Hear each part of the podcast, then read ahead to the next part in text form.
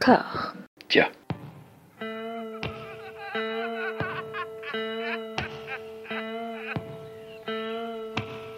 And now for something completely different. Would you like to talk about the meaning of life, darling? Sure, why not? Philosophy for two? Right. Provided the movement never forgets that it is the inalienable right of every man or woman or woman to rid himself or herself or herself. Agreed. Thank you, brother or sister or sister. Where was I? Think you finished. Oh, right. I don't want to talk to you no more, you empty-headed animal food trough whopper. I fart in your general direction.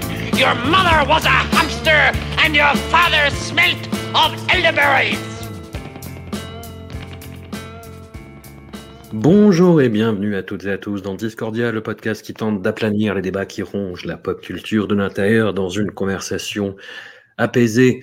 À peine fini le tour de la filmographie de Shinya Tsukamoto qu'on a décidé de se faire encore plus violence avec une autre filmographie pas facile. On connaît surtout en fait les films de SS Rajamouli par euh, leur deuxième moitié et la première moitié qu'on a découvert pour l'occasion est, assez brutale. Hein. C'est une montée en puissance, on va dire, mais qui a un petit peu du, du mal au démarrage, mais on ne va pas bouder de notre plaisir parce que SS Rajamouli, euh, c'est un réalisateur qui nous tient euh, pour beaucoup euh, ici à cœur et qui nous a presque tous chavirés avec son dernier film, Triple R, qui est sorti fin janvier. Je fais un flash forward comme dans, dans un film indien.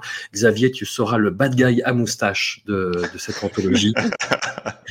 tu as des doutes sur Triple R et ça va discorder, ça va, ça va se battre, ça va se fouetter avec Oui, des fouets cloutés. Je serai seul face à vous tous. Voilà, à nos côtés, euh, les piliers du, du podcast Cajol et moi, Amandine, comment ça va? Hello, ça va super bien. Et Anouk, comment ça va? J'étais un peu rouillée, ça a été violent de s'y remettre, mais ça va.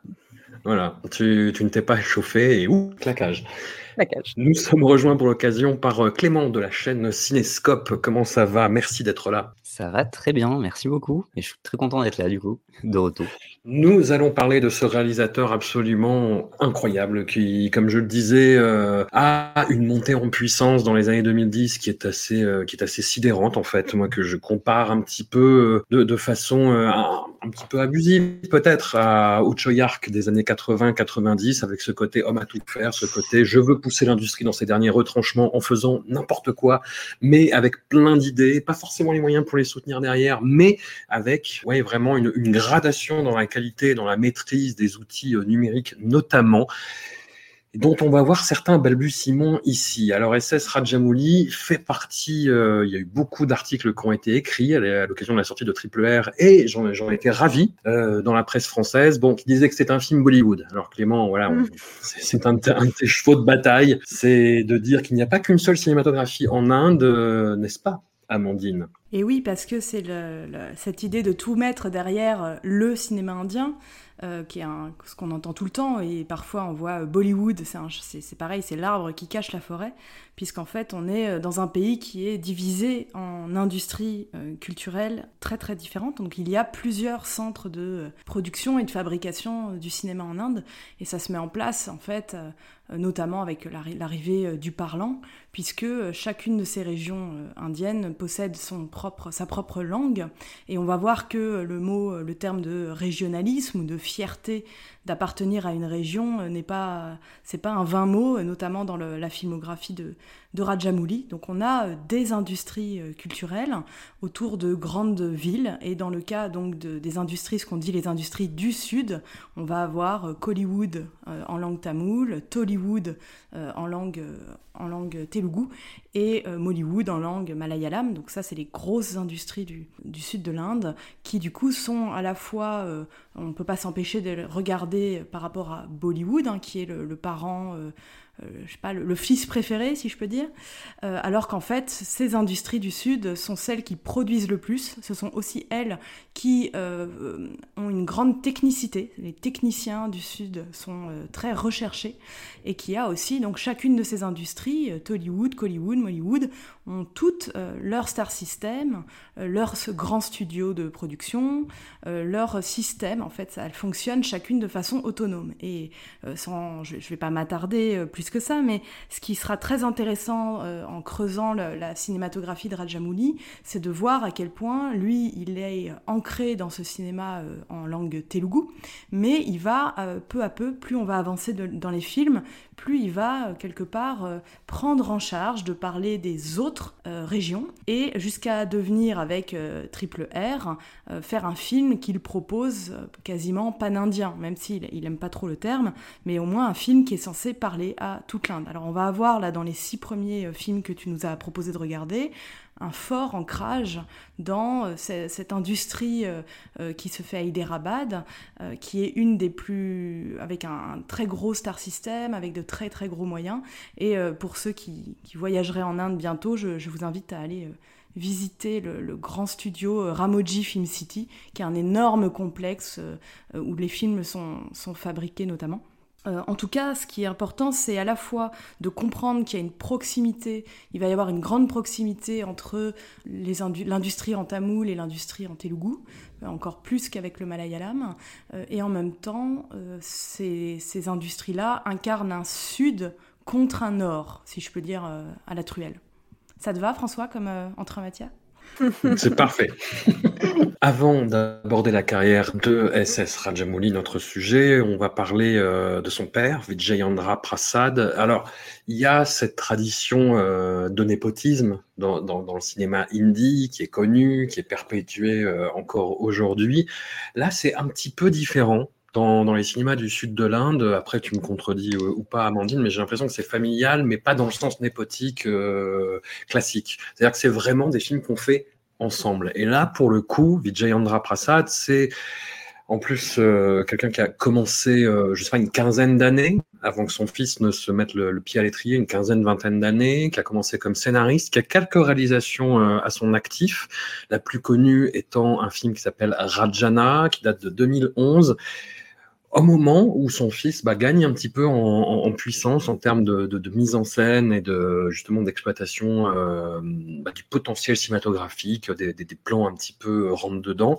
Rajana reprend un petit peu ces caractéristiques-là, mais d'un côté beaucoup plus brut en fait. Que ce soit dans, la forme du coup, qui est vraiment euh, assez bourrine, assez violente. C'est-à-dire quand il y a des scènes de massacre, bah, ça y va, ça y va gaiement, on va dire.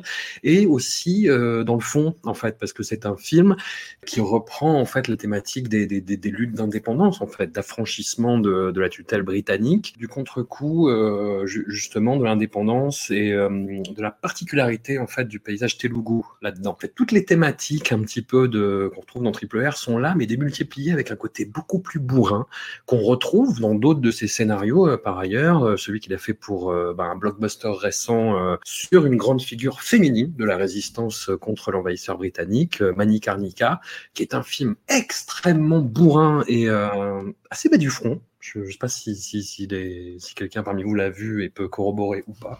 Ouais, on est vraiment sur du film de, du bon film de propagande, euh, pas très fin du tout dans le message et, euh, ouais, très très bourrin même dans, dans le jeu d'actrice. Euh, c'est quand même assez hallucinant.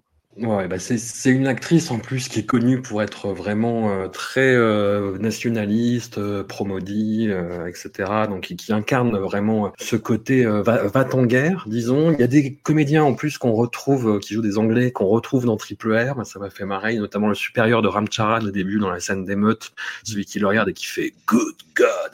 Et hum, c'est un, scénariste qui brille pas forcément par sa subtilité. On sent que son fils emmène euh, un, regard un petit peu plus nuancé et un côté euh, plus plus développé dans le storytelling. On verra. Il y a aussi euh, bah, le cousin de Rajamouli qui participe à ses productions, qui est compositeur et qui lui aussi en fait au début, voilà, moi, j'aime beaucoup dans, Triple R, dans Iga, dans les deux Baobali, qui sont des films dont on parlera dans la deuxième partie, bah, les scènes de, de, chant et de danse.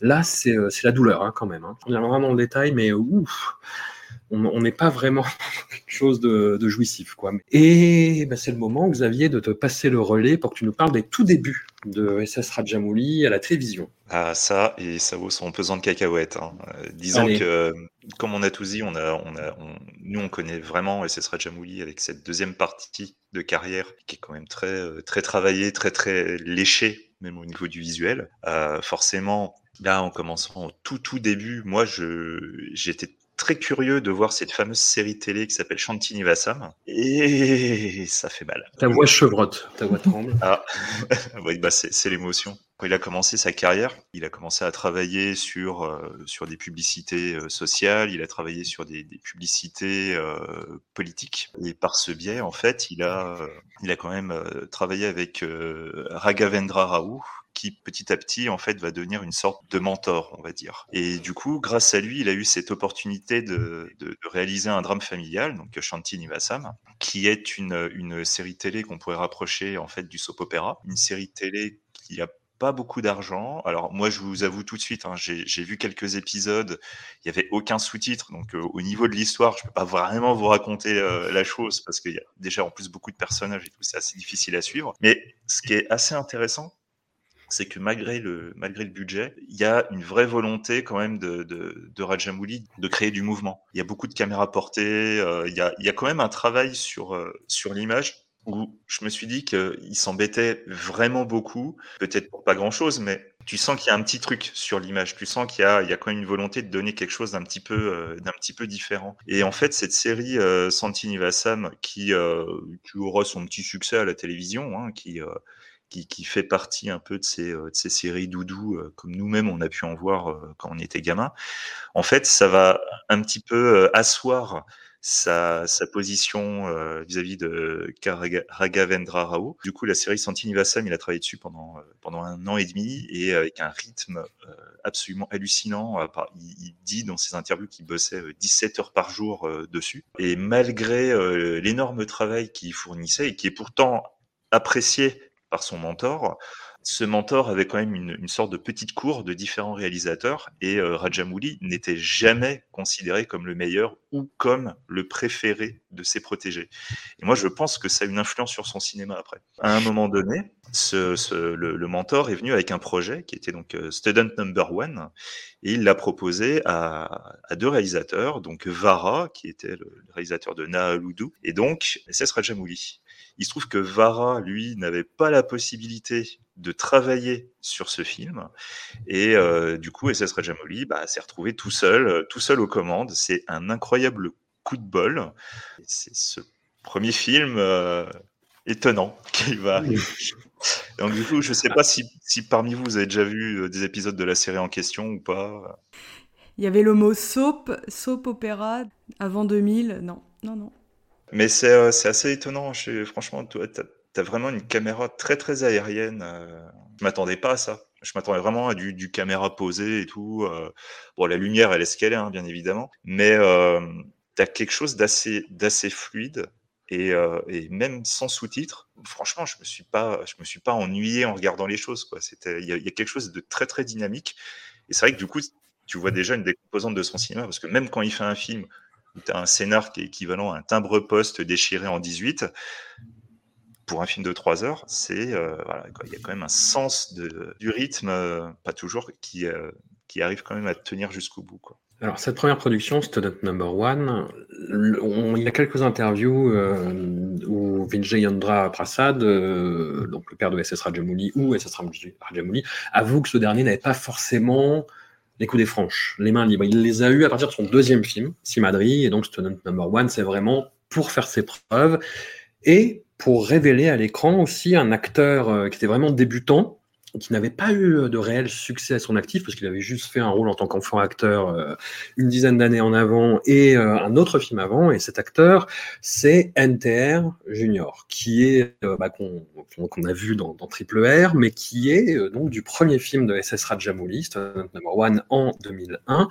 Et NTR Junior, il porte un héritage euh, assez fat, assez colossal en fait.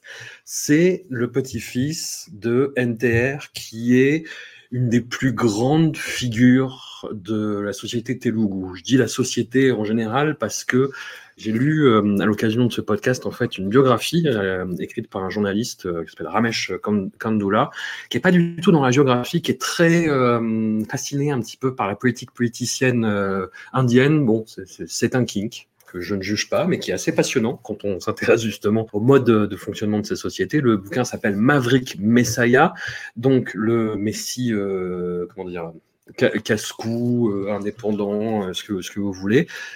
Et en fait, NDR, c'est un self-made man absolu qui a commencé dans le cinéma telugu dans les années 50 et qui est devenu la plus grande star, on va dire, du cinéma telugu euh, au fil de ses années d'activité, qui a tourné dans près de, de, 400 films, si je dis pas de bêtises, qui a interprété un nombre incalculable de fois des grandes divinités du, du, du panthéon euh, euh, indien. Il a joué Krishna plusieurs dizaines de fois, Rama, il a joué des, des personnages justiciers, des dragueurs, des rôles comiques. Enfin, il a pour avoir vu quelques films euh, avec lui à cette occasion, il a un charisme assez fou en fait, de, jeune premier à ses débuts et au fur et à mesure de, sa carrière. Enfin, c'est euh, c'est il, a il a une présence à l'écran qui est euh, qui est évidente quoi et qui est qui est charmante, qui est enjôleuse, qui est canaille, qui est qui est un petit peu tout, qui est assez unique. Et en fait, à l'orée de ses 60 ans, alors c'est ce qui est absolument incroyable, c'est que toute cette bio en fait Maverick Messiah, c'est un film qui se déroule en fait. Et je pense que la suite logique de la carrière de Rajamouli, c'est de faire un biopic de, de NTR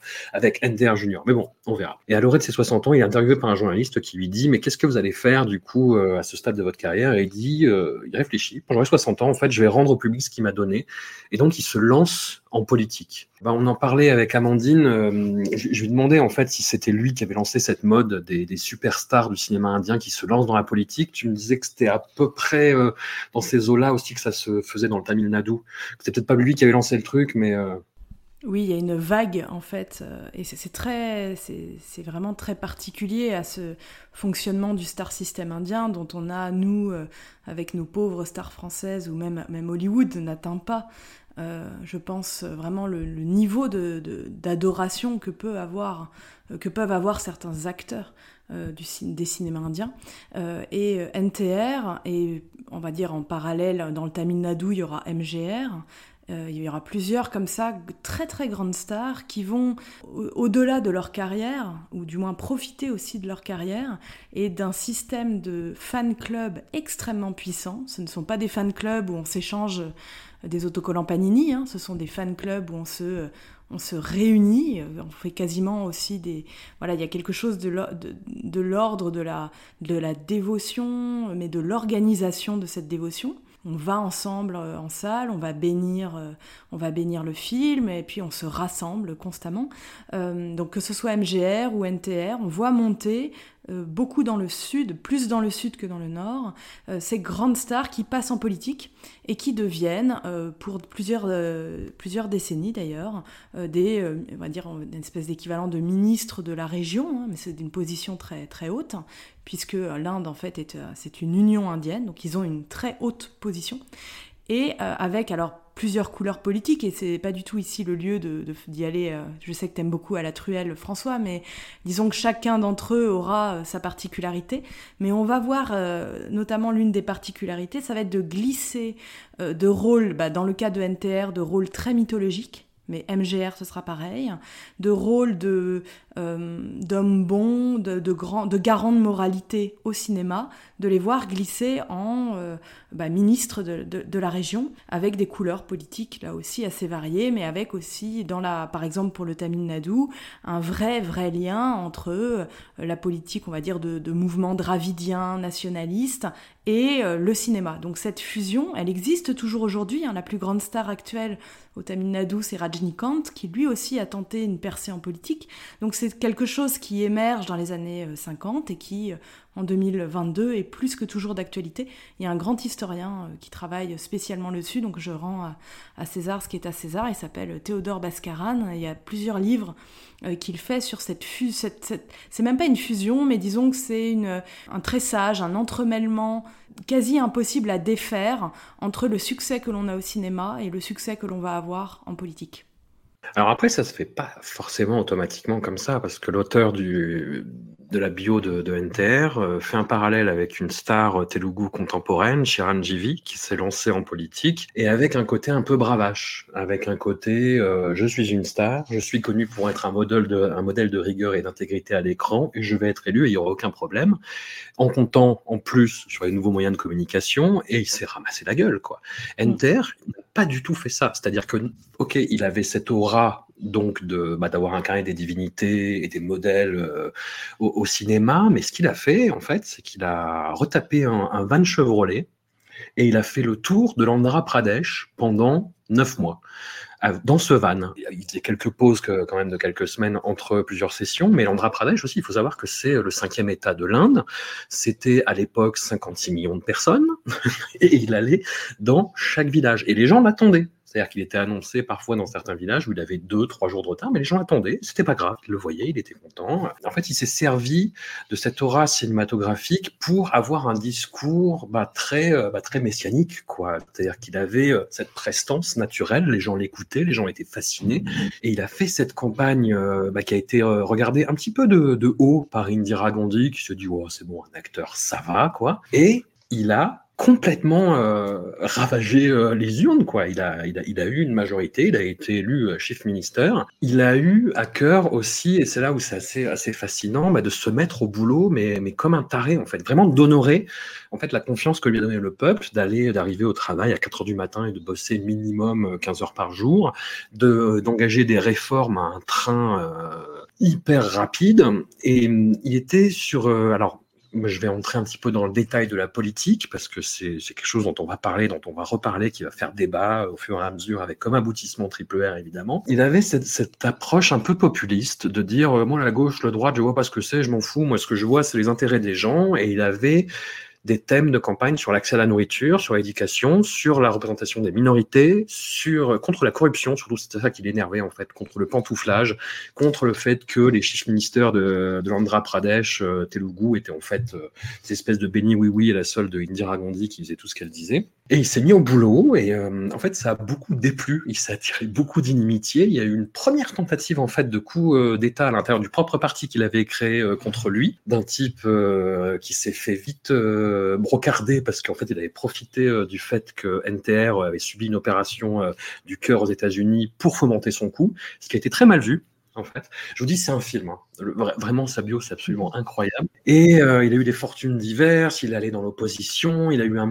un, mandat beaucoup plus long, à l'issue duquel, en fait, son style, où il faisait beaucoup de gaffes, en fait, dans l'exercice du pouvoir, était très, très volontaire, mais il développait... Euh, bah, tout ce que j'ai dit, en fait, c'est des mesures de gauche, mais il développait aussi un espèce de populo-nationalisme, d'exaltation de la culture telugu, bah, qui fait très, très, nationaliste, très, conserva très conservateur, en fait, quoi. Et avec un côté autoritaire aussi, avec euh, bah, beaucoup de, de heurts et de répression. Et euh, c'est ça qui est très bien en fait dans Maverick Messiah, dans le bouquin, c'est que c'est pas géographique en fait. Ça montre aussi, bah voilà, le mec a bossé, le mec a été, le peuple, il était incorruptible, mais il a fait plein de conneries euh, sur le chemin. Et il a fini par se faire, bah après je vous fais pas le détail, mais il a fini par se faire trahir par son beau-fils, Chandra Babu Naidu qui euh, en fait voilà a fait un, coup d'État qui lui a enlevé sa majorité et euh, il, est mort pas longtemps après en fait alors les gens disent que c'est son beau-fils qui l'a tué son beau-fils qui occupe toujours euh, la tête du parti le, TDP donc le Telugu Desam Party et qui lui a fait prendre un virage beaucoup plus euh, contemporain on va dire beaucoup plus euh, libéral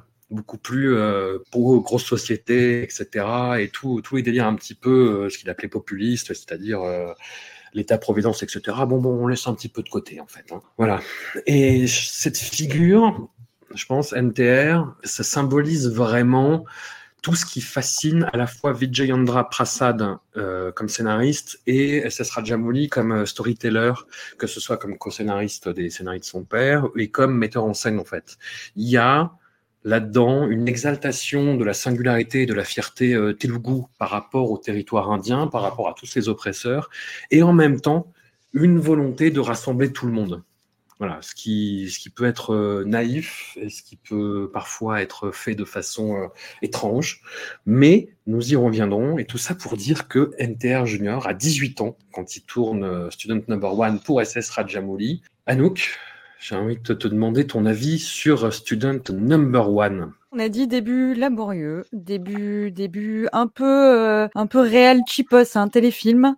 On sent quand même quelques petits, euh, petits éclats euh, au, au niveau des chansons qui sont un peu plus chiadées. On retrouve quelques trucs qu'on va retrouver tout au long de la carrière de SS Rajamouli que pour l'occasion j'ai surnommé, c'est pas très malin, mais je l'ai surnommé SS éclaboussi parce qu'il aime bien quand ça éclabousse et il aime bien quand on danse sur l'eau, quand on fait des flaques, on saute sur les flaques, ça fait plein de gouttes. Voilà, ça on aime bien. Donc il y a des, y a des choses qu'on repère dès ce premier film et qu'on va retrouver en tout cas dans toute cette première partie. Des points faibles, c'est clairement les meufs. Euh, là, c'est compliqué. Hein, euh, L'héroïne, elle fait yay, ha, elle sautille partout. Elle est genre ultra naze. Euh, ça va être le cas pendant encore quelques films. Euh, L'humour, ça c'est pareil, hein, ça va mettre du temps à se mettre en place chez Rajamouli. On a une, des espèces de scénettes entre il faut du coup, tu n'as pas vraiment résumé le film, cette intro était, était, était incroyable, mais c'est du coup le film n'a pas été résumé, je le résume.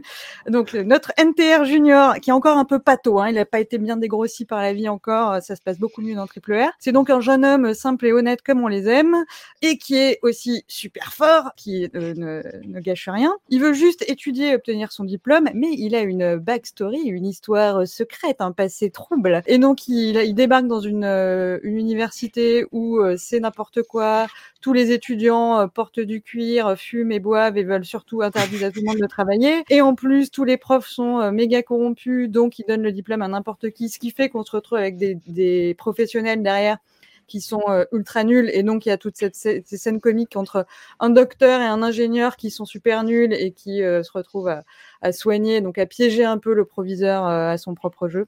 Voilà sur l'idée pourquoi pas mais les, scènes elles-mêmes sont assez assez lourdes mais il y a des choses qui fonctionnent. Donc NTR, on commence à quand même à sentir hein, ce côté euh, bonne patte, mais avec euh, ce pouvoir de l'homme, euh, de l'homme simple, mais qui a vécu des épreuves et qui l'ont rendu très fort, voire surnaturellement fort, mais aussi peut-être parce qu'il a le cœur pur. Ça démarre en mode Spider-Man, hein, il poursuit un bus, il arrive à le rattraper. En plus, j'étais contente parce que j'ai exactement le même sac que NTR Junior, mais je l'ai en rouge. Vous savez, il a la petite poche avec le pour le Nokia devant là, j'ai exactement le même. Donc on retrouve aussi ça, je trouvais ça assez marrant que le, les héros sont toujours aimés par les femmes, sont des objets de désir.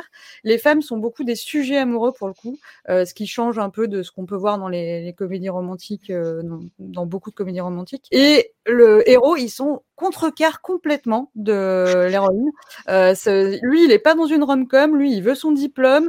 Limite, il y a beaucoup plus, et ça encore, on le verra dans d'autres films, il y a beaucoup plus de tensions sexuelles entre lui et son rival, ou lui et le vilain, le gros vilain en face voilà, c'est assez euh, atypique, mais euh, du coup, on sent que lui est pas dans ce délire-là. Euh, il y a des choses qui m'ont posé question et vous aurez peut-être des, mm, des réponses à me donner en termes peut-être plus scénaristiques. Donc, alors, elles sont spoil, on spoil pas, je ne sais pas, mais en tout cas, on découvre, enfin, il passe tout son temps à la fac sans pouvoir manger. Et on se demande, mais pourquoi est-ce qu'il ne mange pas? Donc moi, j'étais dans ma tête, je me disais, mais est-ce qu'il fait le ramadan? Est-ce que c'est un truc comme ça? Fausse totale. Il ne peut pas manger parce qu'en réalité, il est en prison. Mais quel rapport? Parce que du coup, il peut quand même manger vu qu'il est dehors pas compris ça. Et aussi le conflit paternel. Papa, je veux être ingénieur. Et son père qui lui dit non, mon fils, tu seras avocat. Ou quand? Est-ce que c'est déjà arrivé dans la vie? Euh, Et enfin, euh, la, la, la, une espèce de conclusion euh, d'une justice euh, un peu expéditive où un juge se permet de dire Oups, en fait, tout le monde s'est trompé dans les procès d'avant, euh, tout le monde dehors, tout bien.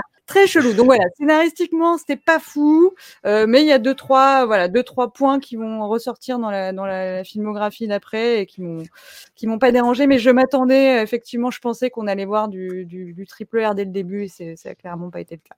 Bah, on a cette construction de, la figure de l'homme providentiel qui peut avoir fait des conneries, mais c'est pas grave. C'est toujours avec euh, le cœur au bon endroit qu'il a fait ces bêtises-là. On le découvre euh, généralement à la fin et euh, qui va s'improviser meneur d'homme en fait face à la corruption et au pantouflage généralisé. Clem, j'ai l'impression à la fois dans la facture technique, dans l'interprétation et dans l'énergie libidinale un peu chelou et vulgose qui se dégage des scènes de danse qu'on est dans une espèce de suçage de roue euh, de la décrépitude euh, du cinéma indien des années 90. Euh, oui, clairement. On est vraiment dans ce que ce qu'on peut penser de pire, je pense, de, du cinéma indien. On parle souvent des années 80, 90 comme vraiment le, le déclin créatif. On en parle particulièrement pour Bollywood, mais ça a été vrai pour, pour les autres industries également. Et quand on voit le, bah, tout simplement, oui, comme tu dis, le, le rendu ne serait-ce que technique, c'est franchement honteux. On n'a pas l'impression de, on n'a clairement pas l'impression de voir un film de 2001. Enfin, quand tu, tu compares le premier film avec euh, le, le, sixième qu'on a vu aujourd'hui, il y a que 5 ans d'écart. On a l'impression qu'il y a 15 ans qui sont passés. Quoi. Le, Ouais. La qualité technique est horrible.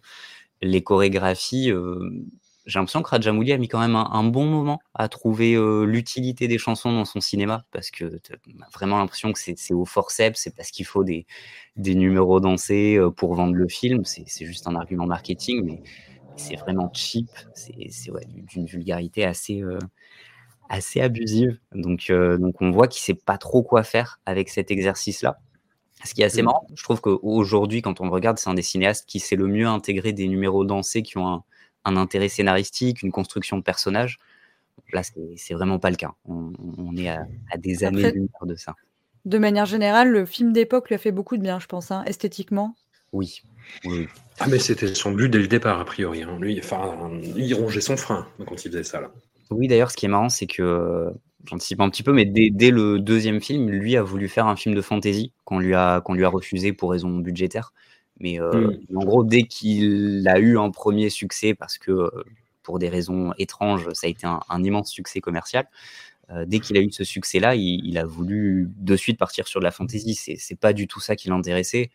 Et je trouve qu'on a un côté très euh, ressucé aussi de bah, des succès de l'époque. On, on peut penser alors comparé à du indie, mais il y a Kuch Kuch Kuch Chotare de, de Karan Johar qui est passé par là. Il y a, il y a toute cette mode du, du film de campus qui commence à venir en Inde. Et bon, bah là, c'est du Karan Johar Wish, quoi. C'est catastrophique. il sait pas quoi en faire. Il essaie de, de jouer aux, aux jeunes un peu rebelles, ce truc de d'un gang anti-études au, milieu du campus. C'est surréaliste, quoi. On sait pas où il veut en venir.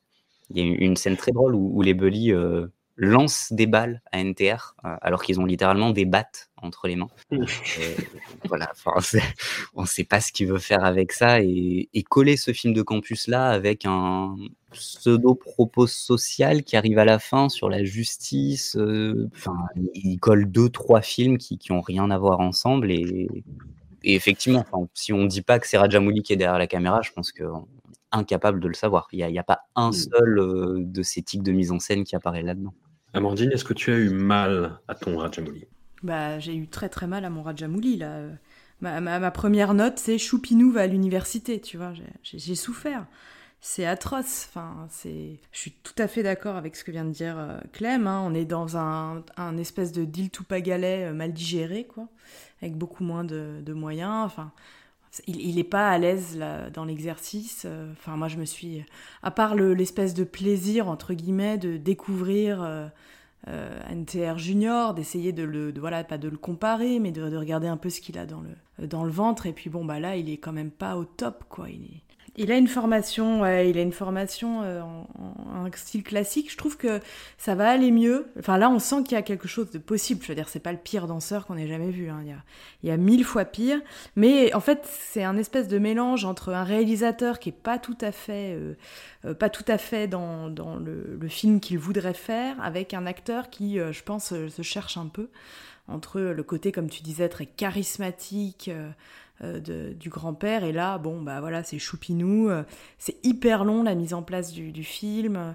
Euh, mais néanmoins euh, comme disait Anouk il y a quand même des petites choses qu'on va retrouver en fait. Il y a des des, des, des, comment, des débuts de lueur de quelque chose euh, euh, mais c'est pas si parce qu'on regarde ce film euh, avec d'autres images de Rajamouli en tête parce que sinon c'est quand même ennuyeux Non, mais vous êtes dur parce que quand même la chanson Buddy, moi j'ai trouvé que c'était une belle ode à l'amitié où on s'aide et on est entre, on, on s'aide dans les études et tout.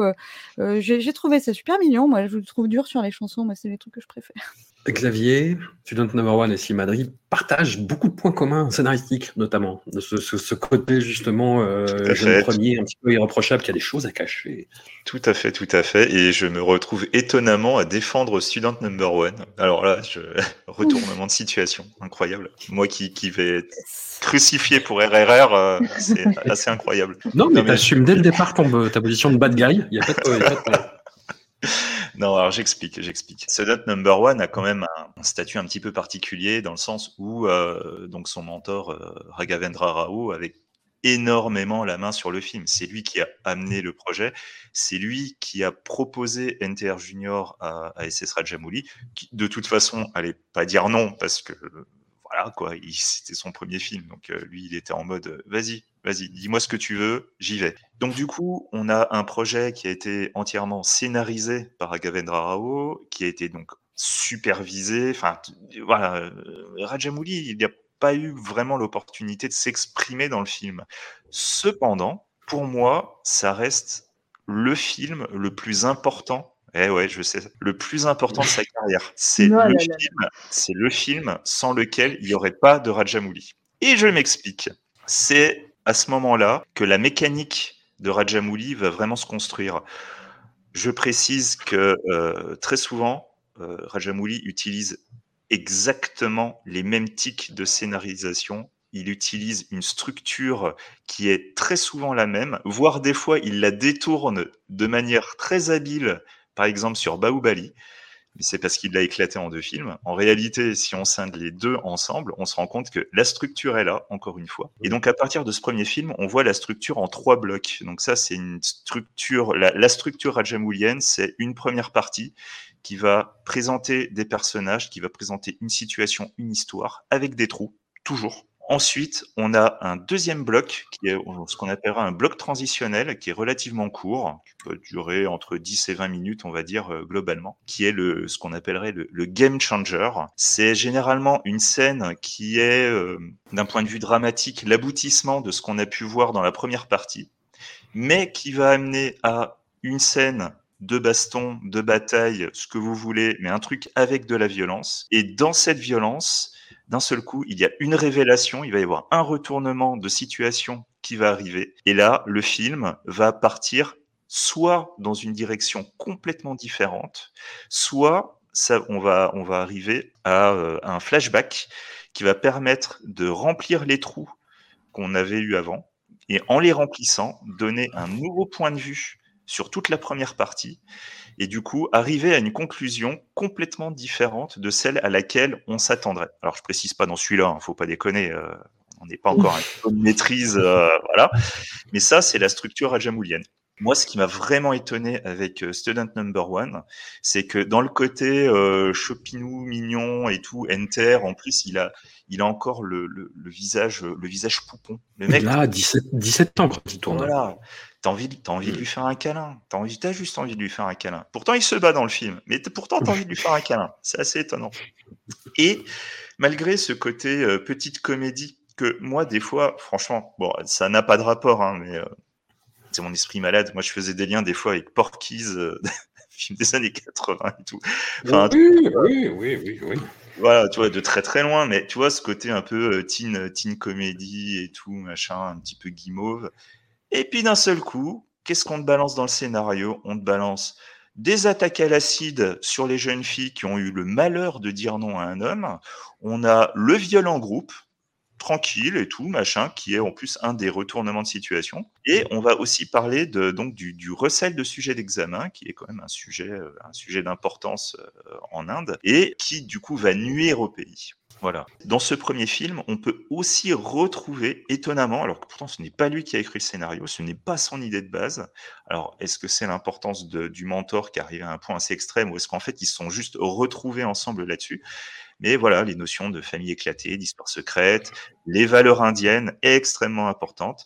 Un petit peu, une petite clouchette de nationalisme et tout, euh, histoire de bien remettre euh, les choses en ordre, et où on t'explique que, comme j'ai cité, attaque à l'acide, les viols en groupe, euh, hein, les, examens, etc. Tout ça, c'est un ensemble de choses qui nuisent à la société. Tout ça, c'est ce qui, c'est ce qui empêche l'Inde de se révéler à elle-même. Ça empêche l'Inde de devenir, d'a- d'avoir la grandeur qui lui est due. C'est assez étonnant de voir cette graine qui est plantée, pas par Rajamouli, mais qui pourtant, ben, c'est lui-même qui va continuer à traiter de ces sujets-là dans les autres films.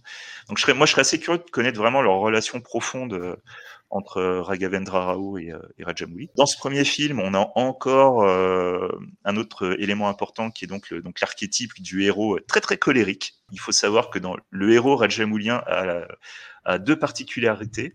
Généralement, parce qu'il y a quand même des, fois où il s'en écarte, c'est que euh, le héros euh, gentil, euh, surpuissant, à partir du moment où il se met en colère, évidemment contre une injustice, va développer des super pouvoirs quasi équivalents à des dieux. Mais la mention spéciale, c'est lorsqu'il est à deux doigts de mourir. Alors là, quand il est à deux doigts de mourir, il, je sais pas, c'est, je sais pas, je vais penser à Dragon Ball Z, je sais, j'ai pas d'autre image en tête, mais là d'un seul coup, voilà, quoi, il peut défoncer tout le monde, il peut défoncer 250 personnes et tout. Il y a absolument aucun problème.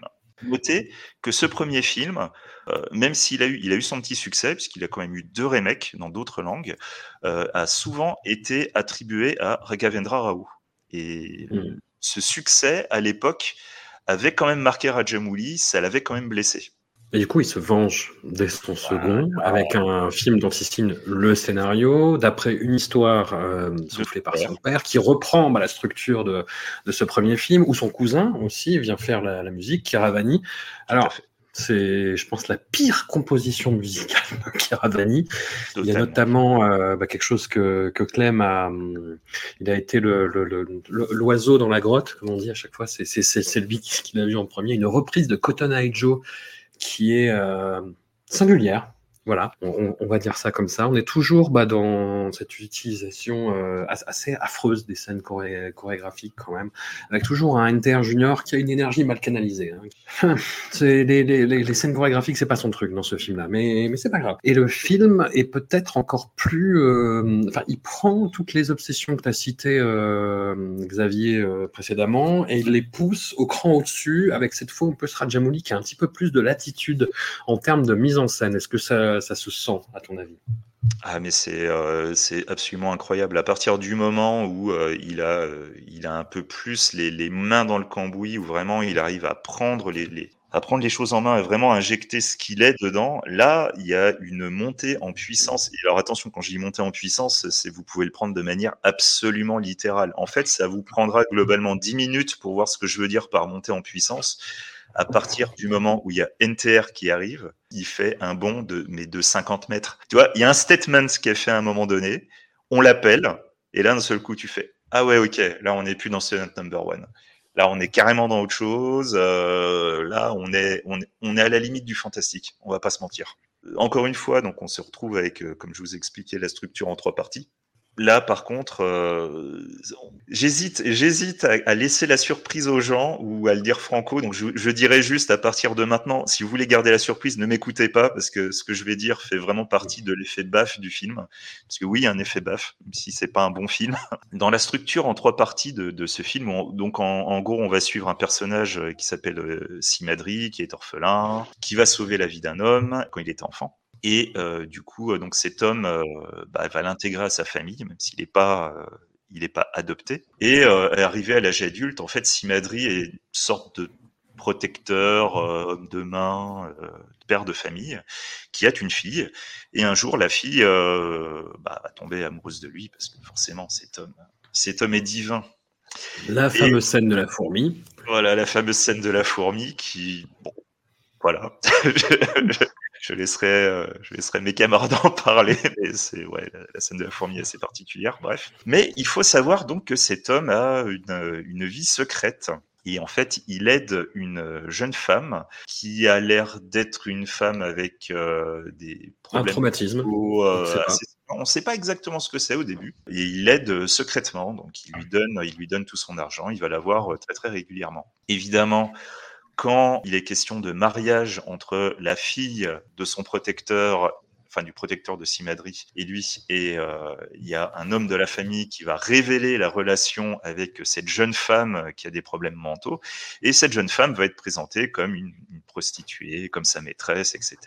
Le drame arrive et tout. Donc toute cette première partie, euh, on est dans une sorte de comédie dramatique et tout. Euh, Enter est un homme charmant, il a un cœur pur, beaucoup d'énergie à revendre. C'est un homme, euh, c'est un homme qui aime se mettre en colère aussi et aller euh, frotter sa moustache.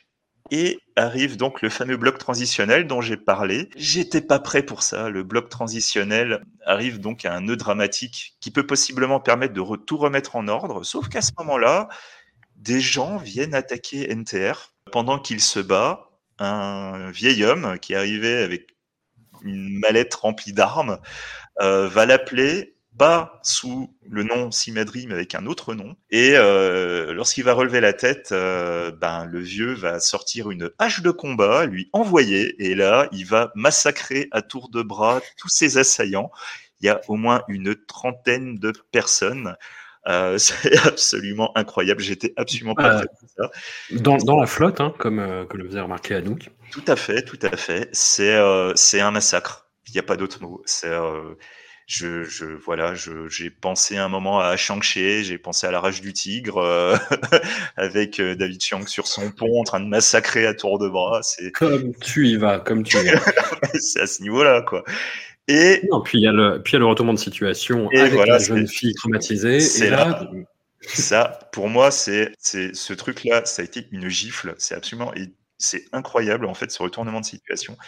Et retournement de situation qui a vraiment marqué les esprits à l'époque, puisque c'est un, un, un procédé euh, pour véritablement essayer de reproduire dans d'autres films derrière, puisque donc la jeune femme qui a des problèmes mentaux va se prendre un coup sur la tête, et d'un seul coup il y a des sortes de flashbacks qu'on ne comprend qu'on comprend pas du tout qui vont arriver. Elle voit Simadri, elle va prendre une sorte de, de pic en acier. Il y a un, mec qui a deux doigts de buter Simadri, mais elle arrive, elle le sauve. Et quand il se retourne, elle lui dit Ce serait pas un péché de te, de te mettre en pièces. Et elle le plante et lui transperce, transperce le cœur. T'es pas prêt pour ça, quoi. C'est un retournement de situation pareil. interlude. Ce- voilà, et après interlude. Et ce retournement de situation vous rappellera un autre retournement de situation dans un film en deux parties plusieurs années plus tard. C'est à peu Oui, près. oui. Et à partir de ce moment-là, on va arriver donc sur une, une troisième partie beaucoup plus sombre où on va découvrir que euh, Simadri, à un moment, a, pour essayer de, de- de recomposer la cellule familiale, a été faire un voyage. Et là, en fait, on arrive dans une sorte de thriller avec des bad guys et tout. Enfin, c'est un, un homme qui, qui dans- durant son voyage, a réussi à acquérir une sorte de statut de, de- de héros, enfin même de super-héros. Et en fait, la, la- la famille dans laquelle euh, il vivait, qu'il avait pourtant répudié, mais euh, maintenant qu'il est dans le coma, ils vont s'inquiéter pour lui. Ils vont rapidement découvrir qu'il qu'il a une, bah, il y a une foule de gens euh, qui sont en totale adoration sur Simadri.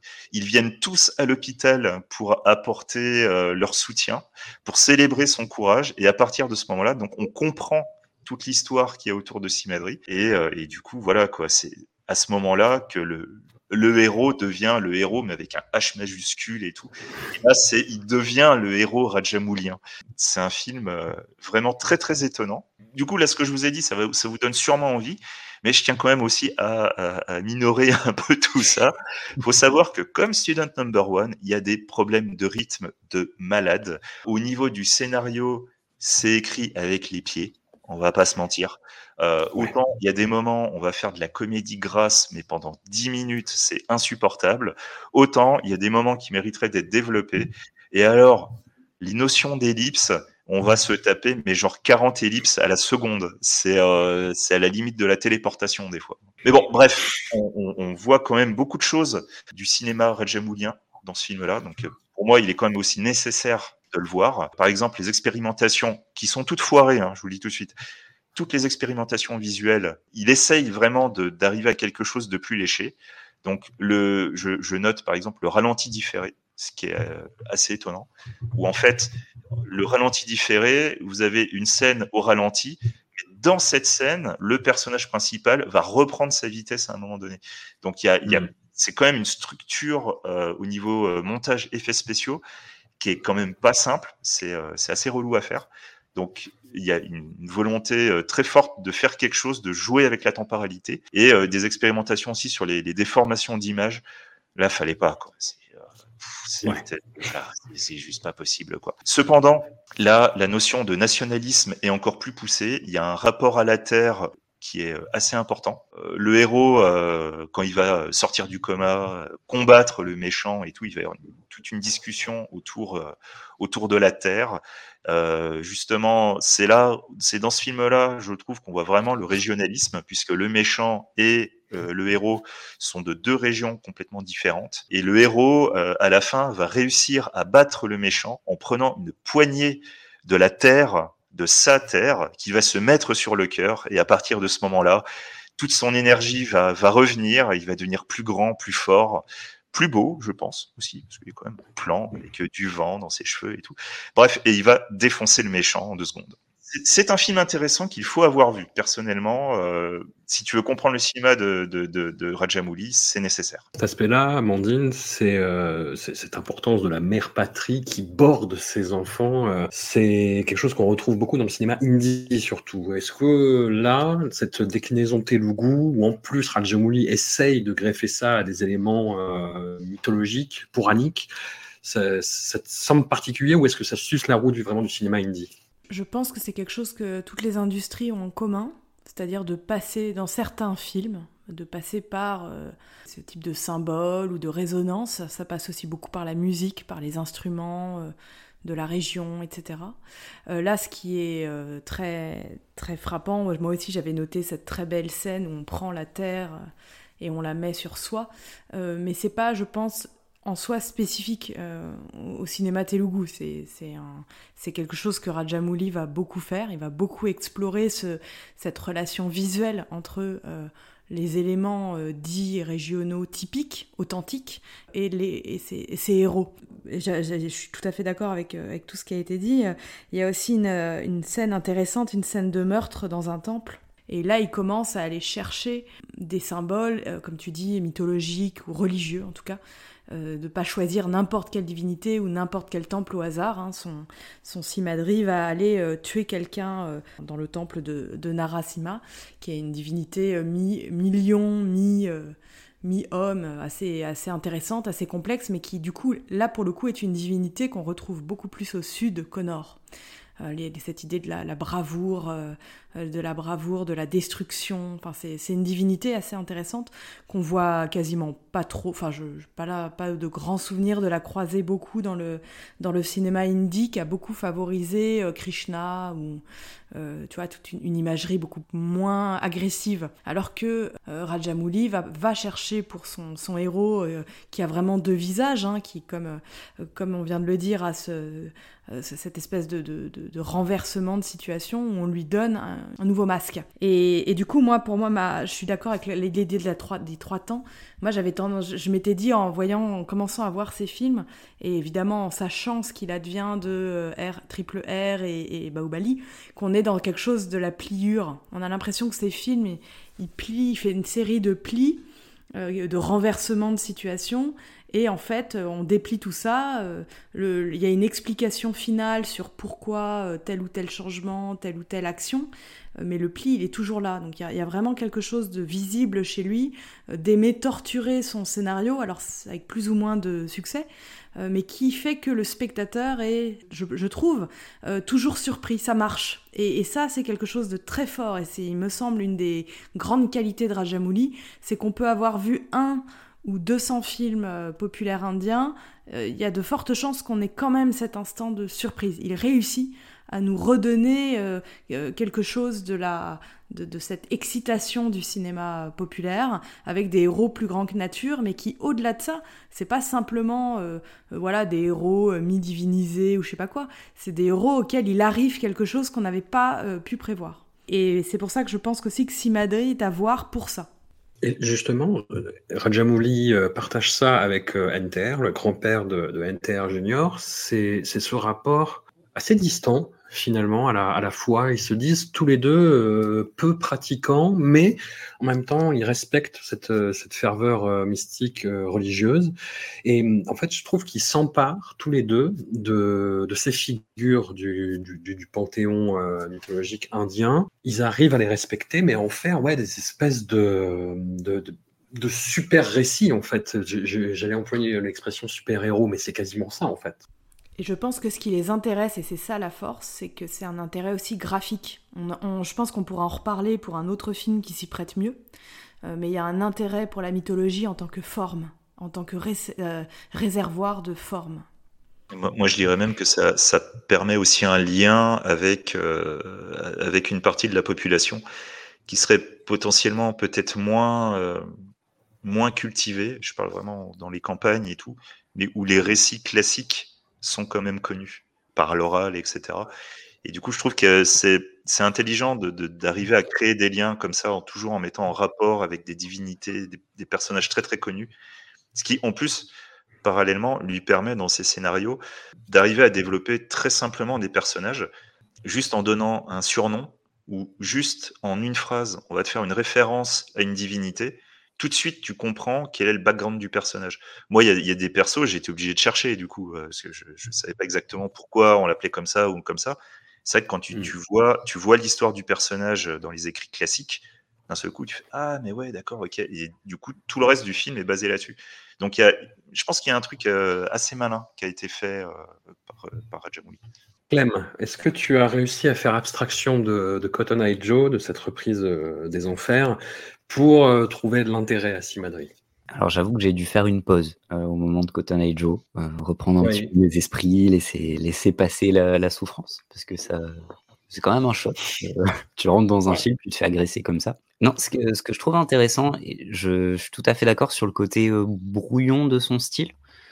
Là où effectivement, sur le film précédent, on pouvait avoir, les prémices de ce qu'allait devenir son style scénaristique. Là, on a vraiment le brouillon de sa réalisation, de sa façon de d'essayer d'iconiser le héros, on parlait tout à l'heure de super-héros. Ce qui est assez marrant, c'est que c'est vraiment un super-héros, mais sans l'éthique qu'on voit, chez lui. C'est-à-dire qu'on a des des exécutions publiques, heu, de bandits qui sont acclamés, heu, par le peuple, heu, un gentil peuple tout souriant avec des enfants dans la foule. C'est moralement, on va dire ambigu, pour être poli. Et ça, je crois que ça vient de son de son père, en fait. Quand tu vois un film comme Rajana, il y a ça, mais en tout le temps. En fait, c'est: «Ouais!» Exactement. Et ça revient souvent en plus, après dans le cinéma de. Rajamouli. Et ça Mmh reviendra exactement très souvent dans le cinéma de de Rajamouli. Je pense, heu, bon, on en parlera tout à l'heure de, heu, mais à à qui Ouais. a qui a vraiment ce côté-là aussi. D'ailleurs, le l'origin story, heu, est quand même très, très similaire sur les 2. Je pense que dès la 1re scène, j'ai eu quand même le le côté rassuré dès l'ouverture. Bon, on voit Nassar, qui est un un acteur qui que je trouve vraiment un excellent acteur, un vétéran du du cinéma indien, qui reviendra d'ailleurs notamment dans dans Bahubali, heu, dans dans le cinéma de Rajamouli. Mmh mh. Donc déjà, quand on le voit, on on est rassuré. Après avoir, heu, vu le film précédent, on se dit: «Enfin, il y a un bon acteur à l'écran» et ça ressemble à du Rajamouli dès la séquence d'ouverture. Il il tente de faire des choses, le montage, c'est catastrophique. Il y a il y a un vrai souci de découpage, de montage. Il essaie de faire quelque chose de très dynamique, qui va dans tous les sens. Au final, c'est c'est assez illisible, mais on voit qu'il se fait la main, qu'il tente quelque chose et ça vient à, mmh, à donner quand même des séquences hallucinantes. Tout à l'heure, on parlait de la séquence un peu de ma de de massacre au bord de l'eau. Je trouve vraiment, c'est pour moi, la 1re scène Rajamouli où on sent ce qu'il va devenir. C'est une scène qui est incroyable.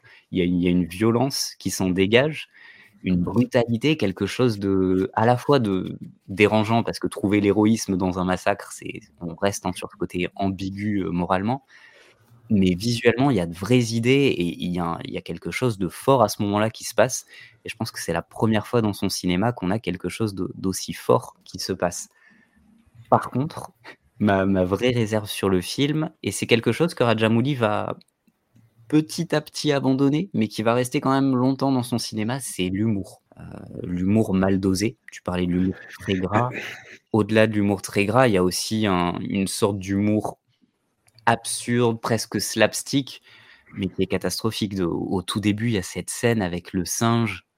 Heu, bon déjà le le la comédie avec les animaux, c'est jamais une bonne idée, mais heu Hommage à Mathieu qui n'est pas là, mais qui adore les singes dans les films indiens. On a on a déjà eu des scènes de comédie dans la film de Kajol avec des petits singes. C'est Ouais, ouais. faut pas faire ça, hein. Non. Il y a une fascination de des animaux, hein, chez Rajamouli qui qui là aussi, ça va s'affirmer au au fur et à mesure.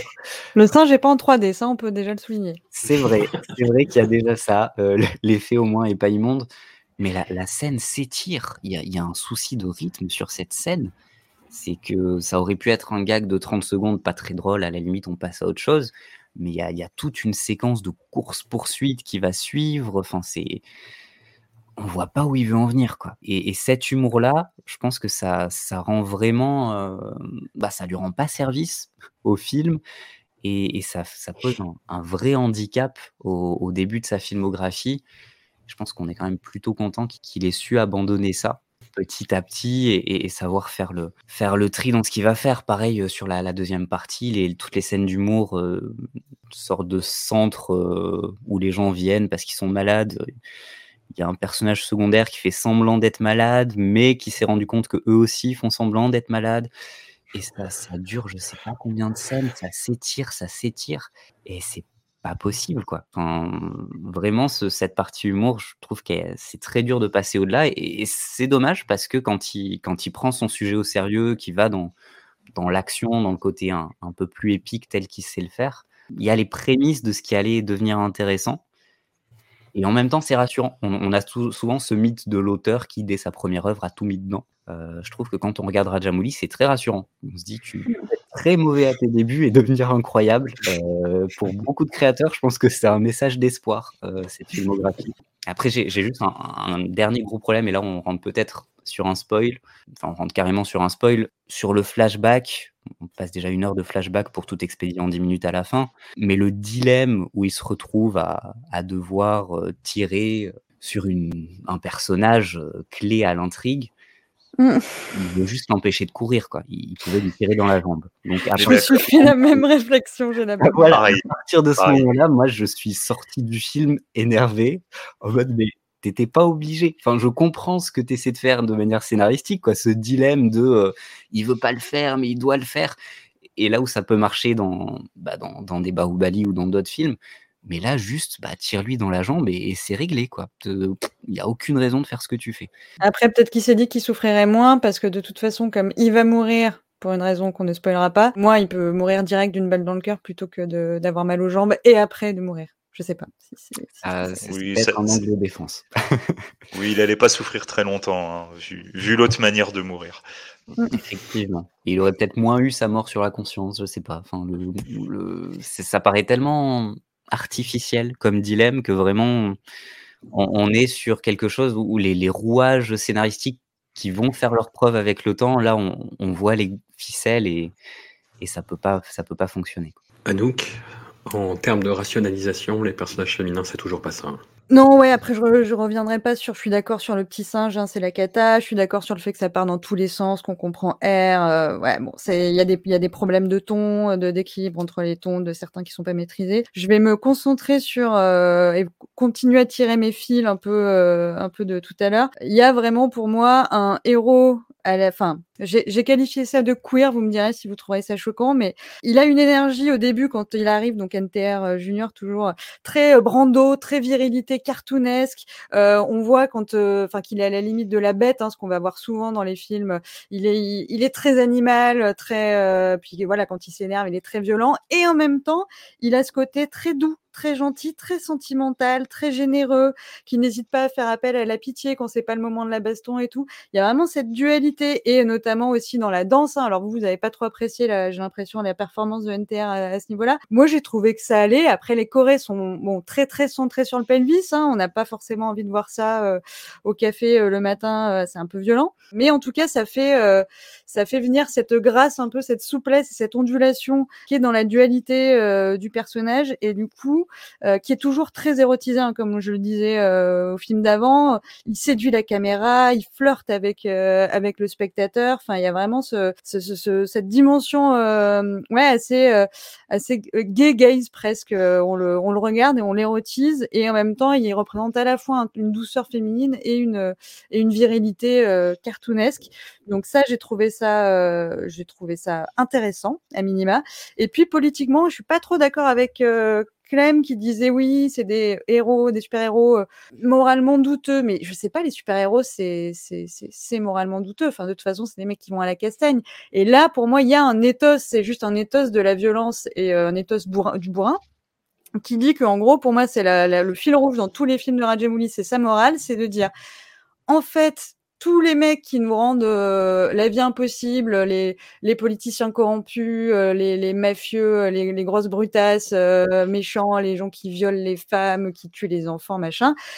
euh, ces mecs-là sont arrivés là où ils en sont aujourd'hui parce que ils utilisent la force et la violence. Donc je dis pas que c'est simple, je dis pas qu'il n'y a pas des zones grises et on le verra notamment dans euh, Chatrapati qu'il y a des il y a des zones grises à ce niveau-là de, de vouloir euh, prendre le pouvoir pour le bien mais par la force et en même temps l'alternative c'est de courber les chines et euh, de se laisser complètement marcher dessus et ruiner la société euh, par des gros vilains qui en plus d'être violents sont vraiment des vilains très très vilains comme comme Rajamouli sait si bien le faire. Et après pour l'aspect régional, je sais pas trop parce que la terre pour moi, la Terre, c'est pas la Terre juste de l'État d'où il vient, c'est la Terre de l'Inde. Et en fait, quand il est allé euh, sauver euh, les gens et il est devenu un héros, c'était Singamalai, c'était le héros du Kerala, qui est pas justement pas son État, pas sa langue maternelle. Et donc là, on trouve cette dimension qui est un peu euh, le peuple contre les, les, les, les rodis, donc les brutes, les brutasses et que ce combat-là euh, unit en fait pour moi le peuple indien dans différents états parce que le problème il va il va se retrouver de partout et que si on a un héros au cœur pur qui est prêt à montrer l'exemple et à ils le disent d'ailleurs euh, dans le dans le, le film hein, ça, ça, fait partie des, des phrases un peu choc qu'on retrouvera sous d'autres formes euh, dans les films d'après être tué pour le bien commun pour le bien du peuple. Et c'est ça qui lui donne en fait de, de, de cette caractéristique un peu super héros quoi. C'est qu'on voit à la fois un individu avec des gros plans sur ses points, sur sa, sa, quand il est en colère un peu sur son visage ou sur son cœur qui bat là euh, dans ce film notamment. Mais c'est euh, c'est un individu au service du collectif et ça, ça le rend plus puissant que les gens qui ont euh, du pouvoir de via de la, enfin le pouvoir politique ou de l'argent. Effectivement, il y a euh, des soucis, mais euh, on a déjà là mis en place les grands blocs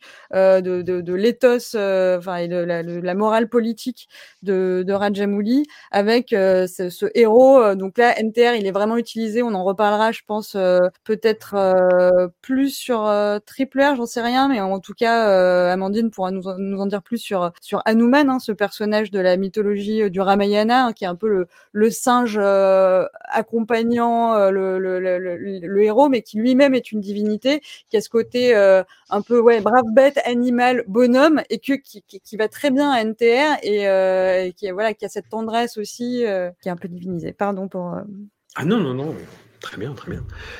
Non, mais le, le, le, le problème, c'est qu'on s'enflamme. Et là, il va falloir redescendre, mes amis. Il va falloir redescendre. Nous arrivons au troisième film, Sai, nous arrivons en 2004. Alors, toujours scénario de, de Rajamouli d'après une, une, idée de Vijayendra Prasad, de son père. On a toujours Kiravani à la musique. Et en fait, vous prenez tous les défauts des deux premiers films de Rajamouli et vous les multipliez par deux, voire trois. C'est-à-dire qu'on a d'énormes problèmes de rythme. On a ce, cette intrigue dans un campus qui rappelle les films indie euh, des années 80, enfin des mauvais films indie des années 90. On a euh, les personnages féminins qui sont vraiment bah, devenus des objets en fait, hein, euh, qu'on utilise vra vra vraiment de façon euh, je, je crois qu'on va beaucoup en parler. hein. Oui, oui, on va beaucoup en parler. Voilà, dès le début, hein, il y, y, y, a une scène dans un bus, euh, on, on va y revenir, voilà, qui est douteuse. Et puis, euh, on a une intrigue complètement, euh, complètement insane, en fait. Donc, ça se passe dans une université avec des, factions euh, rivales qui se règlent un petit, qui essaient de régler un petit peu leur trouble euh, au rugby. Puis, un chef mafieux qui arrive, qui dit qu'il possède le terrain de l'université, et puis qui propose un match de rugby final, et ça devient, dans la dernière demi-heure, Shaolin Rugby. Hein, clairement, la référence est là, mais euh, la tenue n'y est pas du tout. quoi. C'est-à-dire qu'en termes de mise en scène, il y a des tentatives, mais qui n'aboutissent jamais. Les acteurs sont pas bons. Il y a le, chef mafieux, à la limite, euh, Pradip Rawat, qui arrive à tirer un peu son épingle du jeu, mais c'est pas dur. En termes de musique, il y a une utilisation en gimmick récurrent du thème principal de euh, Mister Bombastic de Shaggy, mais revisité euh, façon Telugu et euh, putain, bah, ça, je, je, je pouvais plus à la fin. Enfin, j'ai pas beaucoup de spécialement de respect pour Shaggy. Enfin, enfin je, ne le connais pas, mais j'avais mal pour Shaggy. Voilà, ce qui m'était jamais arrivé dans ma vie. J'ai eu mal pour Shaggy. Voilà, et ce film n'est pas possible. Je pense que tout le monde est d'accord pour dire que ça fait du mal. Xavier, tu en as gros sur la patate et tu m'en veux personnellement et euh, oui. Et, et on va se battre un jour à cause de ça. Oui, non mais vraiment je hais ce film, je le hais de tout mon cœur. Je, je m'attendais pas à ça, hein, mais je c'est juste pas possible. Pour moi c'est pas possible ce film. Après j'arrive quand même à lui sortir une ou deux qualités, mais dans, dans, dans l'ensemble rajamoulien on va dire. Mais mmh. globalement, euh, voilà quoi, t'as as une intrigue qui, qui, se situerait un peu quelque part entre West Side Story et Bebop High School, euh, mais version rugby. Il euh, y, a, y, a, une scène d'intro qui est qui est pourtant plutôt, plutôt intéressante, que j'ai trouvé très, euh, très, Oui, très lé- léonienne. Un, un empalement sur des cornes de buffle. Ouais, ouais, ouais. Le- la, scène il va se passer quelque chose et en C'est ça, c'est ça. C'est mais la scène est ultra violente, ça joue un peu sur la durée et tout. Il y a des super cadrages. Franchement, euh, on n'avait pas vu ça avant, des, des, des trucs comme ça.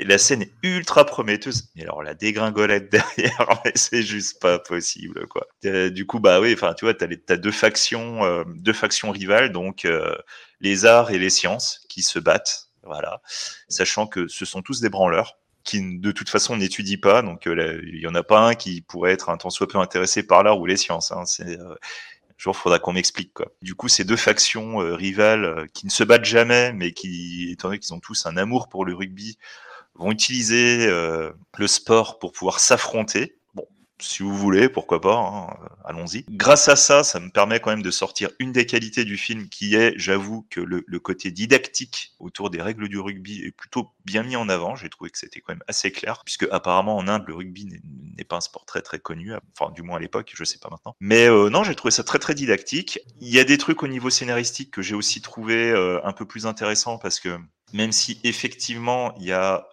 tous les défauts qu'on pouvait voir dans les films précédents, il utilise quand même beaucoup moins les techniques euh, habituelles pour te balancer des trucs à la tronche. Enfin, euh, il y a un moment, euh, on, on arrive quand même à suivre l'histoire. c'est déjà beaucoup, je trouve.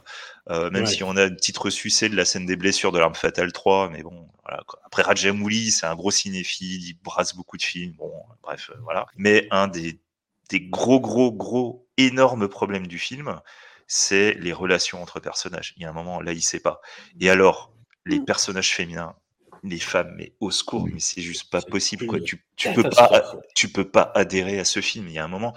En fait, moi, quand j'ai, euh, quand j'ai commencé, euh, du coup, la- cette partie-là avec, euh, avec Rajamouli, les deux premiers films, du fait qu'on parlait euh, des attaques à l'acide, on parlait des viols en groupe, je me suis dit ah bah tiens en fait Rajamouli au début il était quand même, euh, il essayait quand même de prendre la, défense des femmes etc. Enfin il avait quand même un point de vue assez féministe. Je me suis ren- rendu compte euh, grâce à Sai que en fait pas du tout il s'en fout royalement quoi. En fait pour moi les attaques à l'acide, les viols en groupe etc. Là où ça le gêne, c'est qu'en fait, ça nuit à l'honneur de l'Inde, ça nuit à l'honneur du pays, tu vois. C'est c'est la petite tâche un peu sale, mais tu vois que ça. Mais il s'en fout des femmes parce que là, clairement, euh, la scène du bus, elle est ultra gênante, mais vraiment une- ultra a une- gênante. Une élève qui se fait tatouer de force et c'est rigolo. C'est Voilà. présenté comme étant un truc super, super sympa, super rigolo et tout machin, alors que c'est juste une agression. Enfin, c'est putain, c'est un tatouage quoi, merde. C'est c'est une méga agression. Et pourtant, malgré cette agression, la jeune fille va finir par tomber amoureux du, du héros, qui est juste un fumier. C'est un fumier le héros. Le seul moment où il va se mettre à agir pour le bien commun, c'est parce qu'en en fait, il se passe un truc qui va l'emmerder lui personnellement. Je trouve que c'est un film. euh, il, il essaye de faire un truc pour te montrer des, belles valeurs, pour te montrer, euh, tu vois, les valeurs sportives, euh, beaucoup d'éléments, la fraternité, etc.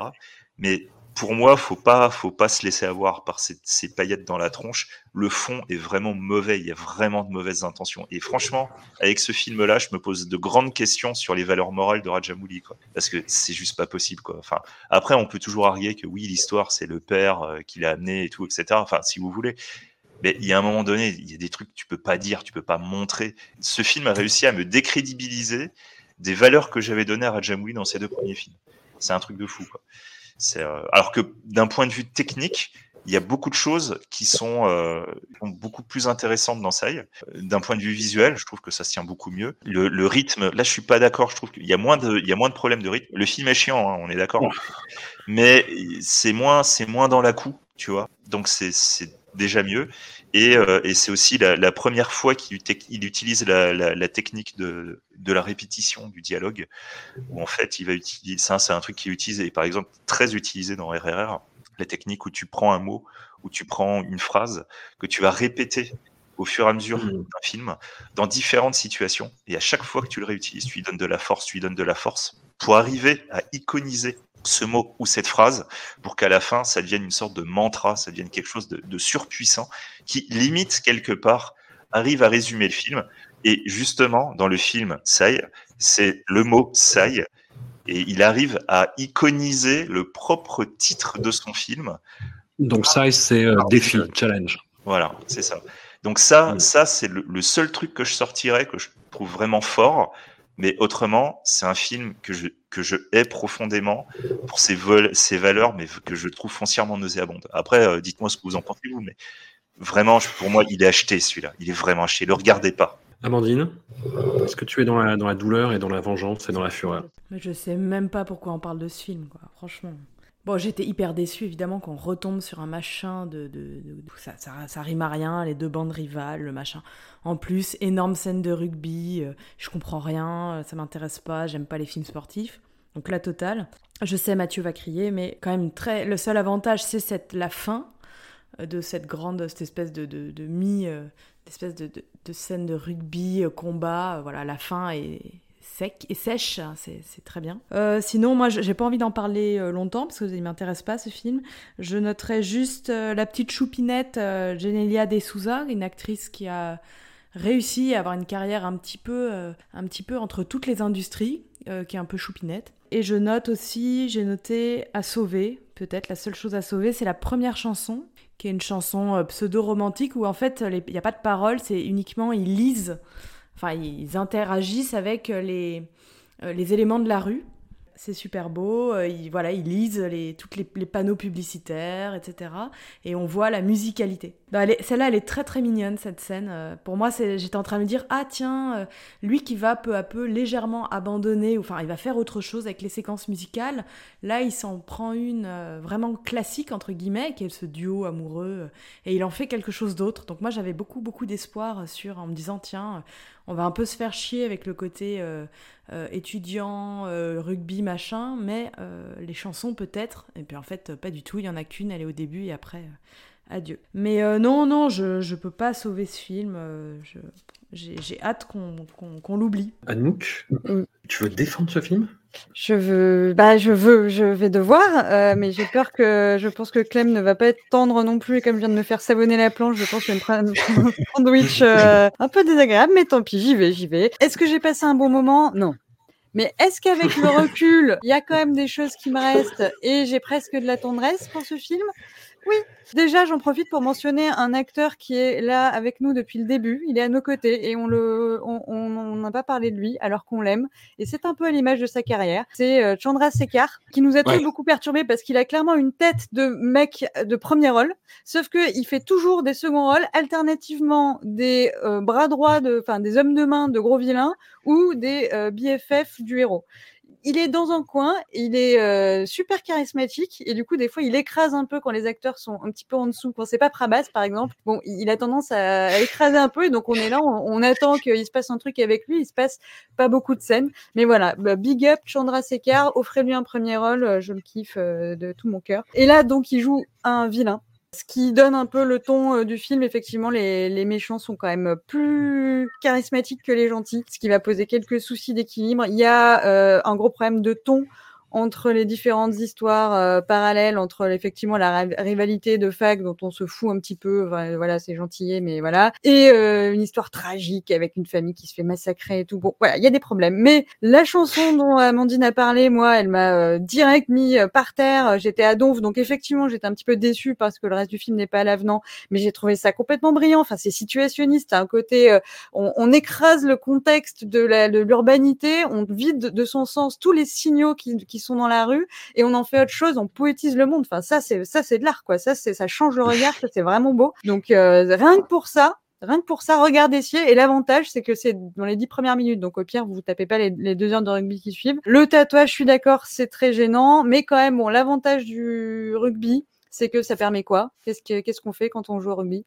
On éclabousse beaucoup. Et ça, moi, ce sera Jamouli. Il aime ça. Alors, il a kiffé. Il a, il a, il a filmé ses scènes de rugby. On se pousse. On fait les bourrins, mais aussi on s'éclabousse. Euh, je crois que vous en avez pas parlé. Il y a quand même une apparition notable, une première apparition notable qui va marquer un petit peu le reste de la carrière de euh, SS Rajamouli. C'est un aigle en trois dimensions. Et ben oui, ça y est, Ouais. c'est parti. La 3D, la technologie est là. On la maîtrise pas de ouf, mais elle est là. Donc euh, voilà, on a notre petit aigle en 3D, on est content. Un point d'alerte, mais qui en même temps a rendu la scène très très fun. Je mets un petit trigger warning sur une chemise euh, bouffante et transparente avec un Marcel en dessous. Sur une scène euh, voilà sur une chanson qui est, qui, qui est un petit peu difficile mais en même temps ça vaut le coup d'œil parce qu'on voit pas ça tous les jours. Heureusement certes mais euh, tout de même. Et puis euh, une pour, être pour revenir sur des, des, des thèmes lourds euh, et qu'on va voir dans la suite euh, peut-être moins dans la deuxième partie quand même en tout cas c'est pas le dernier film où on va voir ça quand on n'a pas le héros euh, super héros au cœur pur, on a le trickster, le farceur, et là on a on commence à voir à travers les, le- le- les personnages des étudiants et des groupes d'étudiants euh, cette dimension un peu euh, farce et attrape, euh, ambiance maman, maman j'ai raté l'avion, qui moi me plaît beaucoup parce que ça permet de sortir un peu du, du côté action bourrin euh, qui est sympa, mais voilà que ce- ce- ça change quoi. C'est euh, par la par la finesse et l'intelligence typique de l'étudiant, on arrive à quand même bien faire chier gros méchant. Donc ça, euh, j'ai trouvé ça cool. Les chansons, de manière générale, j'ai trouvé que dans le cinéma Telugu, en tout cas dans ceux que j'en ai vus, c'est-à-dire là, euh, elles étaient assez osées et explicitement sexuelles. euh, Ouais. je- Voilà, ce qui est notable. Je sais pas si c'est bien, mais en tout cas c'est notable. Ça, ça m'a surpris un petit peu. Encore une fois, je l'ai déjà dit sur les autres films, mais il y a beaucoup plus de tensions sexuelles entre les deux rivaux qui en fait sont pas vraiment rivaux parce qu'ils s'avèrent être euh, BFF que avec euh, l'héroïne qui est bon, qui est gentille comme tout, hein, avec euh, son, son, son gloss et son bubblegum, mais qui est clairement une, une barbe. Hein, là, dans ce film, elle ne sert qu'à qu'à masquer la, la, la, la, la, la, véritable relation qui est entre euh, comme Chachant qui est pro de vie il y a quand même certains, euh, certaines cases du film de sport qui sont cochées. Et qui suis-je pour dire non à un bon vieux training montage non, je dis oui, je dis oui, un, bon vieux training montage. Euh, en plus, très drôle le training montage parce que euh, donc euh, ils s'entraînent, ils s'entraînent, et puis quand arrive le jour du match, t'as les gros costauds qui se sont pas tapés le, le, montage euh, d'entraînement, qui débarquent et évidemment qui changent le cours du match parce qu'ils sont gros costauds et qu'ils avaient pas à se faire chier à s'entraîner. Donc ça, j'ai trouvé ça assez rigolo. Il y a un discours de motivation du coach qui finit par do or die, do or die. Et ben moi je dis toujours oui, un petit discours de motivation, ça fait plaisir. Et puis voilà. Enfin, quand on quand tu me demandais Xavier, tu te posais des questions sur la moralité de Rajamouli, moi je dis la moralité elle est là, elle est que Merci les méchants parce que grâce à vous, vous êtes tellement méchants parce qu'ils sont vraiment méchants les méchants de Rajamouli. Au final, nos petites rivalités de science et d'art, euh, de, de, fac, qui sont peut-être des rivalités aussi entre deux États, par exemple, si, si on allait tirer des fils. Je ne sais pas, je ne sais pas. Je pose des questions, je le pose là. En tout cas, peut-être que on peut arriver à transcender ces rivalités, s'apercevoir qu'au final, on a tous un terrain qui est à nous, qu'on veut nous prendre, c'est-à-dire notre terre, hein, notre, pays, et que du coup, si on s'unit contre les méchants, on peut gagner, mais il faut qu'on sorte de ces rivalités-là. Et euh, donc, d'où ces deux histoires euh, un peu euh, qui n'ont rien à voir, qui finissent par se rejoindre. Et puis, euh, une grande scène qu'on on adore ça dans les derniers films de Rajamouli, quand la foule se, re- se rebelle contre euh, les, les méchants et qu'on est là, enfin, stop la passivité, on y va et on peut faire la diff et c'est pas juste le héros qui va vous sauver. Là, on a, euh, on a tout le, le stade qui, qui sort comme ça et qui, et qui se bat contre les méchants avec les flics qui font ce qu'ils savent euh, faire de mieux, c'est-à-dire ils laissent faire euh, la foule, voilà, ils ont rien à faire et ils font voilà, la justice euh, tranquillement. Et donc ça c'est cool et c'est aussi un petit euh, anneau du taureau parce que le méchant, les méchants c'est les boules, c'est les autres c'est les aigles puisqu'avant c'était les griffes et les ailes, ils se sont mis ensemble pour faire un aigle, bon voilà. Et donc on arrache l'anneau du taureau, ça aussi c'est sympa. Et puis je finis avec un- une petite dédicace à, à Voilà Maggie, puisque on a un générique qui introduit le making of. Ce n'est pas des bloopers, c'est des bloopers en version pas drôle. Mais moi, j'ai quand même apprécié parce que du coup, on voit les scènes, on voit Rajamouli qui est très très beau, qui, qui montre un peu des trucs de caméra et tout. Donc euh, moi, ça m'a ça m'a plu ces petits génériques making of qu'on va retrouver par la suite. Donc voilà, je défencier. Ben, allez Clem, vas-y, attaque-moi. Et effectivement, c'est dur de passer après ça. Que, que, que dire après un générique euh, making of? C'est- Ah, ah. Ah, ça, c'est un argument. Alors, je me, je me suis fait tous les films dans, dans l'ordre. Je voulais les voir vraiment de manière chronologique et j'ai jamais lu le résumé. Je voulais avoir la surprise à chaque fois. Et avant même que ça commence, dès le générique de début de celui-ci, il y a un message de remerciement à une équipe de rugby. Et là, j'ai su que ça allait être compliqué. Alors, je suis un immense fan de films sportifs. Je suis vraiment bon public là-dessus. Euh, j'ai regardé il y a pas longtemps 83 de, de Kabir Khan, qui est visuellement immonde, mais, euh, mais ça a suffi à. Voilà, moi, tu me mets en général des bons discours. euh, Non, puis le, le, le cricket, euh, je- il faut encore attendre le film qui rendra ça intéressant. hein. Le- Lagan, il était à peu près arrivé, mais. Ouais, je trouve que la gagne est arrivée. Mais, Ah ouais, putain. Ouais, mais du coup, bah, le rugby, alors, étant natif de Toulouse, euh, j'ai grandi entouré de rugby et de fans de rugby, et c'est un sport que je méprise au plus haut point. Donc euh, déjà, aïe. c'était mal parti. Et puis, On euh, a là, un je- droit de réponse à Mathieu quand même, euh, à mon différent. Insérer un droit de réponse ici. Et là, je vais rejoindre par contre euh, Xavier à 100%, c'est que techniquement, le film n'est pas immonde. On sent qu'il y a quelque chose qui se passe, on sent qu'il y a plus d'idées de mise en scène, c'est plutôt de bonne facture, il n'y a pas de souci. Mais je trouve ça détestable, mais à un point sur l'écriture, c'est juste pas possible. En fait, déjà à partir du moment où ton personnage principal est immonde à ce point, comment tu veux qu'on s'intéresse aux enjeux? C'est juste pas possible. La première note que j'ai faite sur le film, c'était un concours de beats entre, entre étudiants attardés. Et je pense que c'est à peu près ça. C'est-à-dire que moi, les mecs qui se battent pour récupérer leur campus, à partir du moment où on vient de passer une heure à te montrer que c'est un campus de mascus toxiques qui harcèle les meufs, qui les tatoue de force, il embrasse l'héroïne de force juste trois minutes plus tard, quand on te les a présentés comme ça, on a beau te faire des méchants encore plus méchants, bah j'ai pas forcément envie que le héros s'en sorte en fait. Enfin, je, je m'en moque complètement qu'ils sauvent leur campus. Ils sont horribles, il y en a pas un pour sauver l'autre. Il y a la pauvre euh, Genalia qui, qui est toute choupie au milieu. En plus, c'est une actrice qui est vraiment ultra sympathique, mais elle passe son temps à se faire harceler. Enfin, Elle se fait droguer au gaz hilarant, ça, vous l'avez pas relevé, mais. oui, oui, oui, effectivement. C'est vrai, c'est vrai. Non, mais il y, a- il y a un manuel du consentement qui est vraiment très particulier dans ce film. Vraiment, à partir de là, c'est c'est pas possible. Et c'est vrai que euh, je pense que ça faisait longtemps que j'avais pas ressenti une, une haine viscérale envers un film comme ça. Où c'est pas juste au point de pas aimer, de passer un mauvais moment, où j'ai profondément détesté le film. Et voilà, et, pour la partie sportive, euh, tu dis, bon, allez, 40 minutes à la fin de match, déjà 40 minutes de, de rugby va, va faire intéressant là-dessus le premier point, ils ont même pas les bonnes règles. Quoi. Tu fais un film sur un sport, au moins un essai, ça ne vaut pas deux points. Donc à partir du moment où tu comptes mal les points de ton match et que tout le suspense c'est que ça se joue à deux points à la dernière minute, euh, bah non, enfin si vous aviez compté les points correctement, il n'y aurait pas de suspense, le match est déjà terminé depuis 10 minutes. Ensuite, à la limite, si c'était, tu, disais euh, un peu Shaolin Rugby, mais moi je demandais que ça. Faites-moi un, un Shaolin Rugby, faites-moi un Olivier Tom, euh, faites ce que vous voulez. Ah, moi, c'est le côté les bad guys habillés en noir, l'arbitre qui ferme les yeux sur le fait qu'il tabasse les, les adversaires, tu vois. Ouais, euh. ouais, ouais, t'as ça. Mais t'as, même la fin du match qui se termine un peu en mode karaté, qui pendant allez, 2-3 minutes va être fun.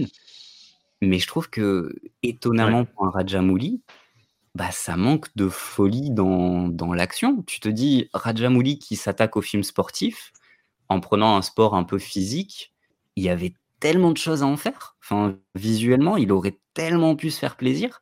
Et c'est juste du mauvais rugby amateur mal filmé pendant 40 minutes, quoi attendre tout long avec euh, un, point spécial au sound design quand même, parce que les, respirations, gémissements pendant le match, euh, on dirait un de porno, c'est à peine gênant. C'est très long, quoi. Mais il, vou- voulait pas faire ce film. Je suis sûre qu'il y a une histoire bien cachée. C'est pas lui, c'est son père. On l'a forcé. On a enlevé ses enfants, c'est tout. Non, non, non, il l'a- il l'assume, il l'assume, donc euh, c'est. Un point de son parcours qu'il faut prendre en considération. Mais heureusement, le film d'après mais rattrape quand même ce- ce marasme. On est en 2005, c'est le quatrième long métrage de Rajamouli, qui est toujours au scénario d'après l'histoire originale de son père, avec son cousin à la musique.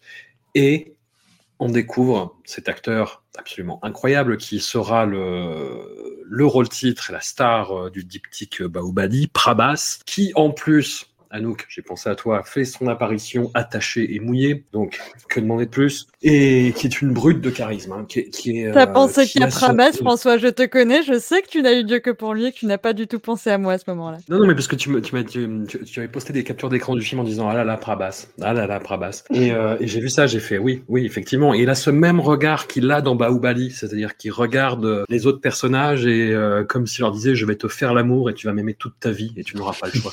et euh, enfin, moi, c'est l'effet que ça me fait en tout cas. Bref. Et hum, Chhatrapati, c'est un petit peu, j'allais dire, le brouillon de Baobali parce qu'on retrouve beaucoup de thèmes, beaucoup de, figures récurrentes le fait qu'il y a euh, deux fils, un biologique et un adoptif. Et c'est l'adoptif qui va forcément être le meilleur par rapport à l'autre qui va être félon et se reposer sur ses acquis. Alors ça emprunte beaucoup hein, à, de la mythologie indienne, c'est évident. Et là, c'est recentré sur un terreau social où Prabhas va s'improviser euh, meneur d'hommes, meneur euh, de, réfugiés qui sont maltraités et dont il va euh, venger et laver l'honneur tout en recherchant sa mère. Bref, toute une histoire là aussi, mais par rapport à tous les films précédents, c'est, je trouve, le plus maîtrisé, celui où le rythme est le plus égal, où même les scènes un petit peu ratées, il y a un affrontement entre Prabhas et un requin numérique, c'est la je pense vraiment l'arrivée des effets spéciaux numériques dans le cinéma de SS Rajamouli, bah il essaye, il essaye. Alors après, moi j'avais vu une, copie un peu plus dégueulasse où l'effet m'avait vraiment euh, fait mal aux yeux. Là, je l'ai vu dans une plus belle copie et euh, bon. La scène reste ratée, mais, euh, mais c'est pas grave. C'est, disons que ça passe. Tu vois l'énergie cinétique qu'il peut y avoir derrière tout ça et la volonté d'iconisation de son personnage et, ça marche. Et il y, a, il y a aussi bah, des, hum, des, cette espèce d'énergie libidinale un petit peu euh, chelou, un petit peu pelvienne, comme, euh, comme disait Anouk dans les scènes de danse. Mais là, ça va mieux. C'est, je sais pas si c'est l'effet Prabas qui, euh, qui, qui canalise un peu mieux tout ça. Mais voilà, j'étais moins heurté dans les scènes chorégraphiques, j'étais moins heurté par la musique. Et le bad guy est génial, quoi. Le, le, le frère félon traître, il est absolument incroyable aussi. J'ai pris du plaisir devant ce film qui, comme tous les autres, on l'a pas dit, fait 2h40. Hein, et, et là, ça, ça allait. Qui veut se lancer? Bah, Anouk, j'ai- envie de te, te- te jeter la patate chose euh, prabasesque. Oui, bah voilà, non mais euh, Prabas, euh, ceux qui te connaissent savent que c'est ta passion et en même temps, euh, on ne peut que la partager. Hein, euh, pour- imaginez une sorte de, de, je sais que ça se fait pas de comparer, mais en même temps, il ressemble beaucoup à Joe Manganiello. Donc voilà, hein, euh, acteur qu'on a vu dans Magic Mike et tout. Prabas, il a cette capacité ondulée, même plus fortement que Joe Manganiello. Il a ce côté énorme arbre, un peu grand immeuble posé comme ça, et en même temps une grâce, une souplesse.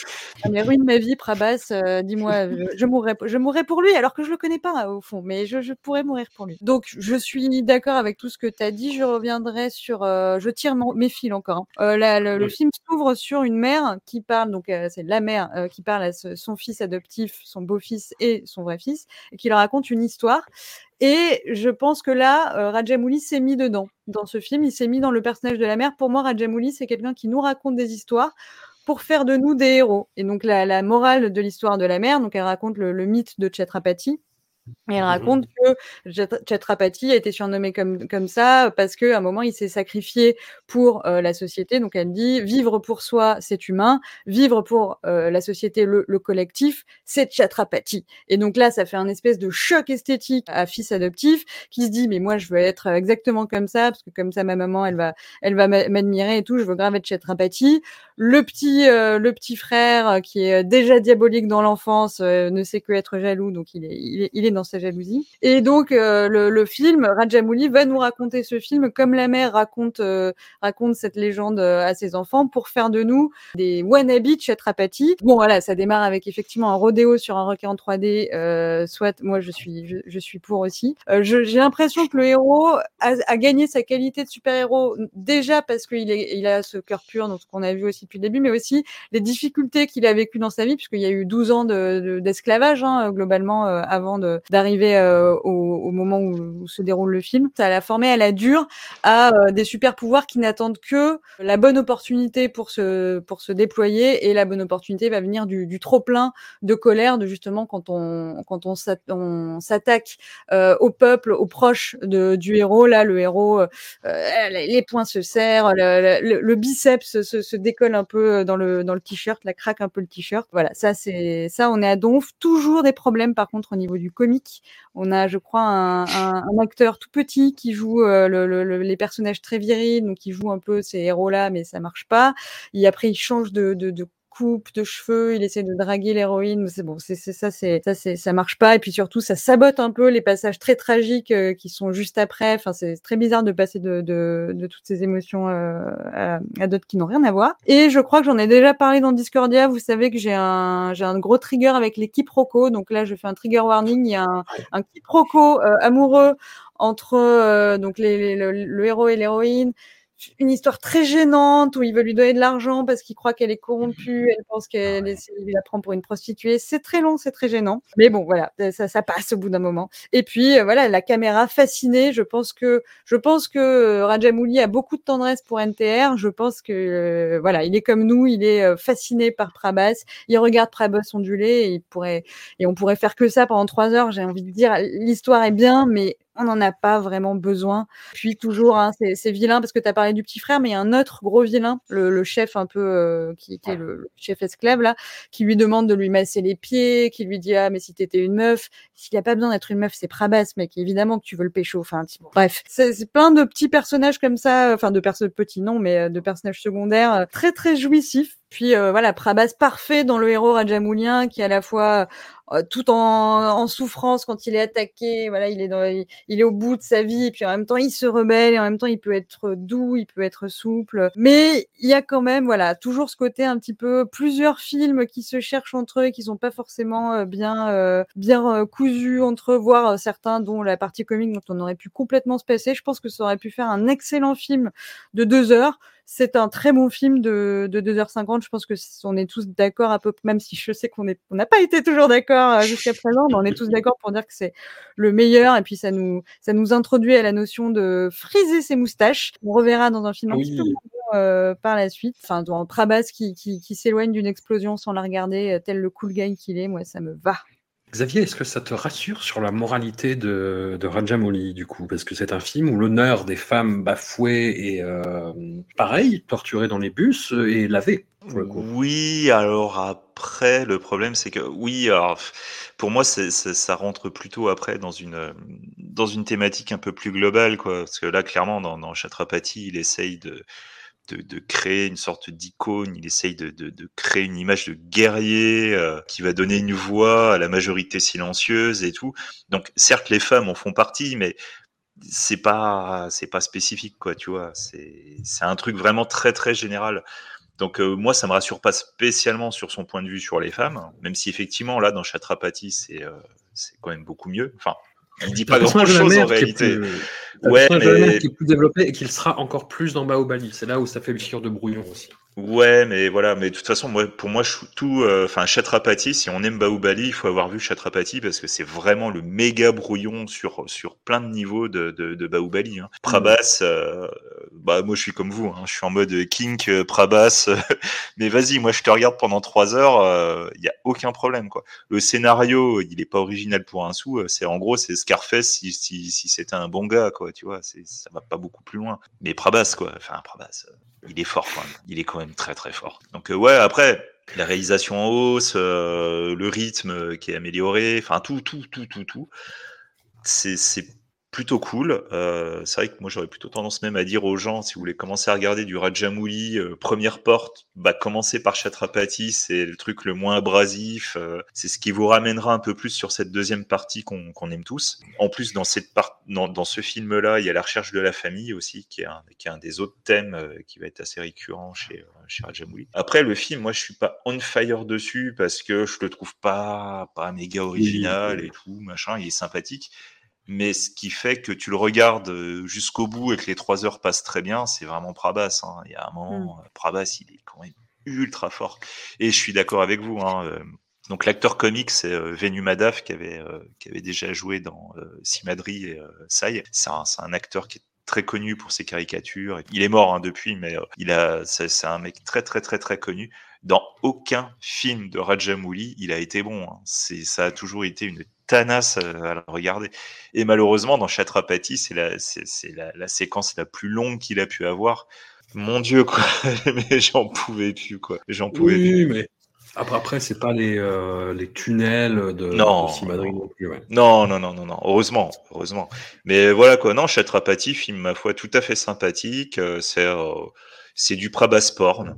Voilà, on va pas se mentir, c'est du complètement. Prabhas porn. voilà. Puis, euh, puis ça vous prépare bien à Baoubali. euh, voilà, quoi. Regardez-le, c'est, c'est cool. Clem, est-ce que tes yeux ont arrêté de saigner? Euh, oui, et euh, mes yeux se sont remplis d'admiration pour Prabhas. Euh, voilà, je Ah vais bah, rejoindre, euh, rejoindre tout le monde à peu près là-dessus. Donc quel plaisir de voir un, un film qui ressemble vraiment à du Rajamouli et pas, pas à du brouillon, du Mm. vrai bon Rajamouli. Euh, j'ai beaucoup, enfin beaucoup, j'ai plus de réserves sur la deuxième partie euh, du film, mais la première partie, vraiment, c'est un, un pur plaisir. Je trouve que déjà, dès les premières secondes, la musique qui commence au générique, avant même qu'on voit les premières images, il y a quelque chose. Quoi. La musique est incroyable. Elle, elle donne un, un sens épique, quelque chose de, de fou. C'est la première fois que j'aime une séquence musicale chez Rajamouli. Perso, la séquence de Sai euh, du, sponsoring en chanson, j'ai pas été méga fan. Mais par contre, euh, là, la, chanson que la mère lui chante, qui va revenir à plusieurs moments dans, dans le récit, je trouve que c'est la première fois qu'il touche une émotion par la musique, par la chanson. Et, c'est quelque chose qui deviendra très important par la suite dans son cinéma. Donc déjà, il pose les bases. Première fois qu'il a un bon acteur en rôle principal. Et ça, ça change tout.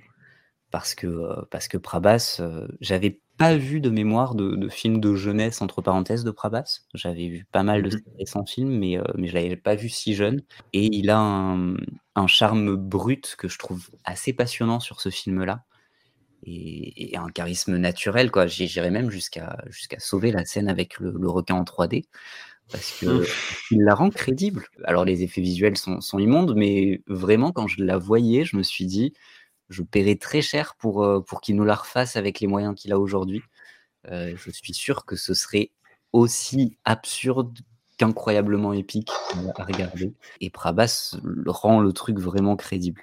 Il y a vraiment un point qui me plaît vraiment. J'aime énormément les films de, de gangsters, de mafia, et la première partie, on est quand même pas mal là-dessus.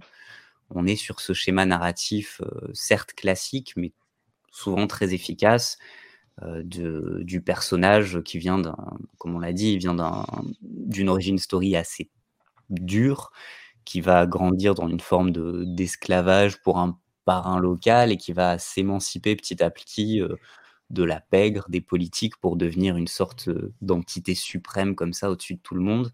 Ça m'a fait penser... euh, euh, Prashant Neel, le, réalisateur de KJF, euh, disait que qu'il s'est beaucoup inspiré des films euh, de gangsters classiques du cinéma indie. Euh, il parlait notamment de Compagnie, de ces films-là, de Ram Gopal Varma. Je pense qu'il est clairement passé par là, parce qu'on a vraiment la structure narrative des KJF sur la première partie. C'est c'est assez frappant à quel point c'est la même chose.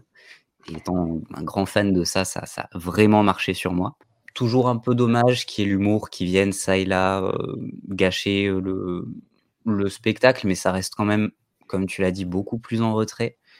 Je pense que la pire scène, c'est vraiment le, le, le- le mec qui a 15 personnalités là, qui vient draguer euh, et qui se, se maquille à chaque fois, qui change de coiffure. De... Enfin, c'est- cette scène-là est très très longue, euh, mais c'est la seule où vraiment euh, c'était difficile. Quoi. Le reste du film passe largement dessus. Prabhas est quand même accompagné de Shriya Saran, même si elle a encore une fois les, les rôles féminins, c'est c'est rarement des rôles passionnants chez Rajamouli, ce qui est dommage parce que là il a quand même une actrice assez extraordinaire et euh, Mhm. il n'utilise pas à la hauteur de, de son talent malgré tout par rapport aux, aux actrices qui étaient très en retrait sur les rôles précédents. Elle arrive à faire quelque chose de quelque chose avec un rôle très peu écrit, ce qui est pas évident. Mhm. Et vient la deuxième partie où j'ai beaucoup plus de réserves sur le côté, euh, bah déjà ce- son frère, euh, dès les premières scènes, on, on se dit que cet enfant, il aurait peut-être fallu le piquer un peu plus tôt. Euh, C'est pas toi qui avais des doutes sur la moralité tout à l'heure? Effectivement, mais là, quand même, dès les premières euh, séquences, tu dis qu'il est horrible, cet enfant. Et du coup, on passe d'un d'un enjeu scénaristique immense, je trouve, sur la première partie où il doit défier euh, la mafia, il doit défier les politiques, il doit devenir le leader d'un peuple, à euh, juste régler les problèmes avec son frère qui est, qui est insupportable. Ça, descend quand même en, en intensité. Je trouve ça un petit peu dommage. Dans l'autre sens, ça aurait peut-être une- été une gradation un peu plus, un peu plus intéressante. Mais, euh, mais ça reste quand même très agréable dans l'ensemble. On a une vraie iconisation du titre aussi. On en parlait pour Sai, mais là, pour le coup, le Chhatrapati, il, il envoie quoi. Plus, plus ça avance, plus c'est un titre qui prend du sens et qui, auquel il donne une, une ampleur qui reviendra là encore dans les films suivants, notamment dans Bahubali. Mais, mais je trouve qu'il il y a quelque chose qui se passe.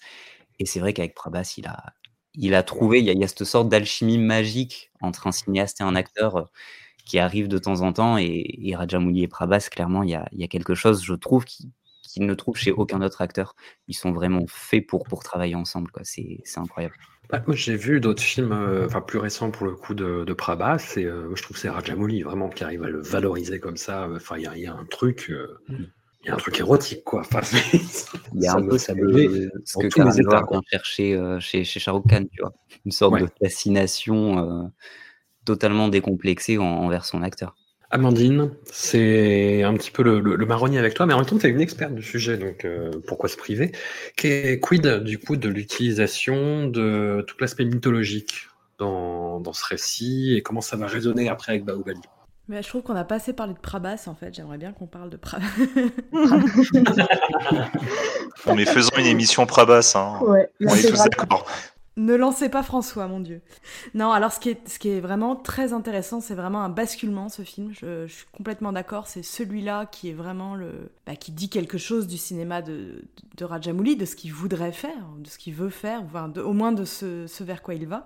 On a vraiment cette ouverture très belle sur. euh, avec la mère qui raconte une histoire, et puis cette, cette fusion, enfin ce, ce récit de Shivaji qui va devenir Chhatrapati, c'est euh, un regard que aucun, spectateur indien ne peut euh, ignorer vers un, héros, en fait, un héros du XVIIe siècle, qui est le fondateur, euh, Shivaji, c'est le fondateur de, bah, de l'Empire Marathe. Il va lutter contre euh, les Portugais, contre les musulmans, contre les Moghols. Enfin, c'est vraiment un héros de l'imagerie populaire.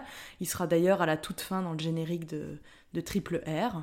Donc cette figure-là, euh, qui est pas mythologique, mais qui est une figure historique, et que Rajamouli va quelque part mélanger à un héroïsme mythologique. Donc on a là euh, quelque chose de, très intéressant euh, qu'il va, va accentuer après. C'est cette espèce de flou. Alors je sais pas, c'est j'accentue un peu, c'est pas vraiment un flou, mais entre ce qui est de l'ordre de l'histoire et de ce qui est de l'ordre du mythe. Et à quel point est-ce que les grands récits dans la culture indienne, qu'ils soient mythologiques ou historiques, ce sont des, grands récits qui s'incarnent dans des hommes et que euh, le pouvoir, ce pouvoir-là, on peut le passer à d'autres générations. Euh, avec là en plus une, j'ai pas envie de dire une complexité, mais son héros, euh, notre, notre Prabhas, vient du Sri Lanka, c'est un réfugié. C'est un réfugié du Nil sur le territoire indien. Donc il y a, c'est pas accentué. Rajamouli est rarement euh, très prolixe dans euh, les la contextualisation. hein. Euh, il, souvent, il brosse le passé du personnage euh, à quelques traits. Donc là, on a euh, une très belle scène avec la mère, comme disait Clem. On a vraiment quelque chose qui est fondateur, c'est-à-dire cet amour maternel. et à partir de là, on peut déplier toute la personnalité du héros parce que elle est, elle est déjà faite, elle est contenue dans euh, une chanson au bord de la plage et euh, le, bon fils qui n'a pas volé de mangue, quoi. Et ça suffit à faire un, héros. Et ça, c'est très beau et Chhatrapati nous montre comment euh, Rajamouli fait ça. On va retrouver aussi donc au-delà de ce Shivaji Chhatrapati, quelque chose de l'héroïsme qui, qui est déjà présent hein, depuis un moment, mais alors là ça commence à devenir vraiment vraiment marqué, l'héroïsme de l'homme du peuple qui parle pour le peuple et euh, qui lutte, euh, donc réfugié, travailleur, on le montre euh, là aussi, hein, c'est pas, enfin c'est beaucoup plus courant pardon dans les cinémas du sud que dans le cinéma du nord, mais néanmoins un héros qui travaille, un héros qui se fait exploiter, un héros qui voilà utilise ses gros muscles pour bah, pour bouger des caisses. Mais cet homme du peuple, il, est, il commence à devenir, à, devenir à la fois un porte-parole pour d'autres et pour des causes plus grandes que lui. Donc c'est effectivement dommage, euh, pareil comme disait Clem, qu'on retombe sur le, le méchant frère. Mais bon, ça c'est un autre problème de Rajamouli, c'est sa, son obsession pour les figures d'adoption, etc. Et je terminerai sur une scène que moi je trouve très belle et je suis certaine de la je vais l'isoler, je vais la découper, je vais la garder pour pouvoir la, regarder à part. Qui est la scène où un petit garçon euh, avec sa mère aveugle, le petit garçon et la mère vont pouvoir partir. Et euh, les gros méchants, évidemment, parce qu'ils sont gros méchants, euh, vont le laisser mourant sous un arbre décharné avec une très belle ombre d'arbres décharnés, en, faisant une ligne avec une voiture autour de lui, et personne n'a le droit de franchir cette ligne pour porter assistance à l'enfant. Et là, il y a toute une séquence à la fois très belle, avec tous les gens qui pleurent, la mère aveugle qui appelle son fils, elle n'a pas suivi la scène, elle ne l'a pas vue, et on attend évidemment que Prabhas vienne rompre l'interdit de, mettre le pied sur cette ligne. Et ça, c'est à la fois, euh, il y a des résonances mythologiques à ça, il y a une scène similaire dans le, dans le Ramayana, par exemple, où euh, Sita n'a pas le droit de franchir une ligne qui a été euh, tracée par, par son mari. Et en même temps, c'est pas exactement le même contexte. Et là, je, terminerai là-dessus. C'est quelque chose que moi je vais adorer dans le Rajamouli de la deuxième partie, si je peux dire. C'est ce brouillage entre des formules mythologiques. On reconnaît quelque chose, on reconnaît la ligne tracée au sol qu'on n'a pas le droit de franchir, et en même temps il l'applique à une autre situation. Euh, il, a, il, donne à des situations, je ne peux pas dire communes parce que c'est pas très commun de se faire massacrer la tronche euh, euh, devant, devant, devant, le village, mais il donne à des, des scènes comme ça, des, petites scènes, il leur, il leur offre une, graphiquement, esthétiquement, une portée mythologique. Et, c'est quelque chose qu'on développera plus tard, mais qui je trouve est, manifeste, est vraiment là, bien, c'est bien fait et ça marche dans le Chatrapati. François est-ce que je peux juste, je sais qu'il est tard, mais juste donner mon, anecdote, ma nouvelle anecdote préférée de Wikipédia, et tu la mettras dans les bloopers du générique? ma, nouvelle anecdote préférée de Wikipédia, c'est sur la page de mon chouchou, lequel je vous saoule depuis le début, de Chandra Sekar, qui est aussi euh, connu sous le nom de Chatrapati Sekar. Et donc c'est dans la section vie personnelle, euh, je traduis euh, en lisant, en tournant Chatrapati, donc le film dont on vient de parler, euh, sur un bateau à 35 km de la côte dans l'océan. Sekar a failli tomber du bateau. Prabhas a attrapé Sekar par la jambe et l'a tiré pour le remettre sur le bateau. Vous imaginez? C'est pas le film ça. Mais bien sûr que j'imagine. Et bon après les références sont que des trucs en, en indien donc je comprends pas. Je, on pourra jamais vérifier si cette histoire est vraie, mais j'aime à, j'aime à penser que le tournage du film fut tout aussi épique que le film. Et que Prabhas est effectivement un dieu. Voilà, attrape-moi par la cheville, Prabhas. nous qui a écrit Il a failli tomber.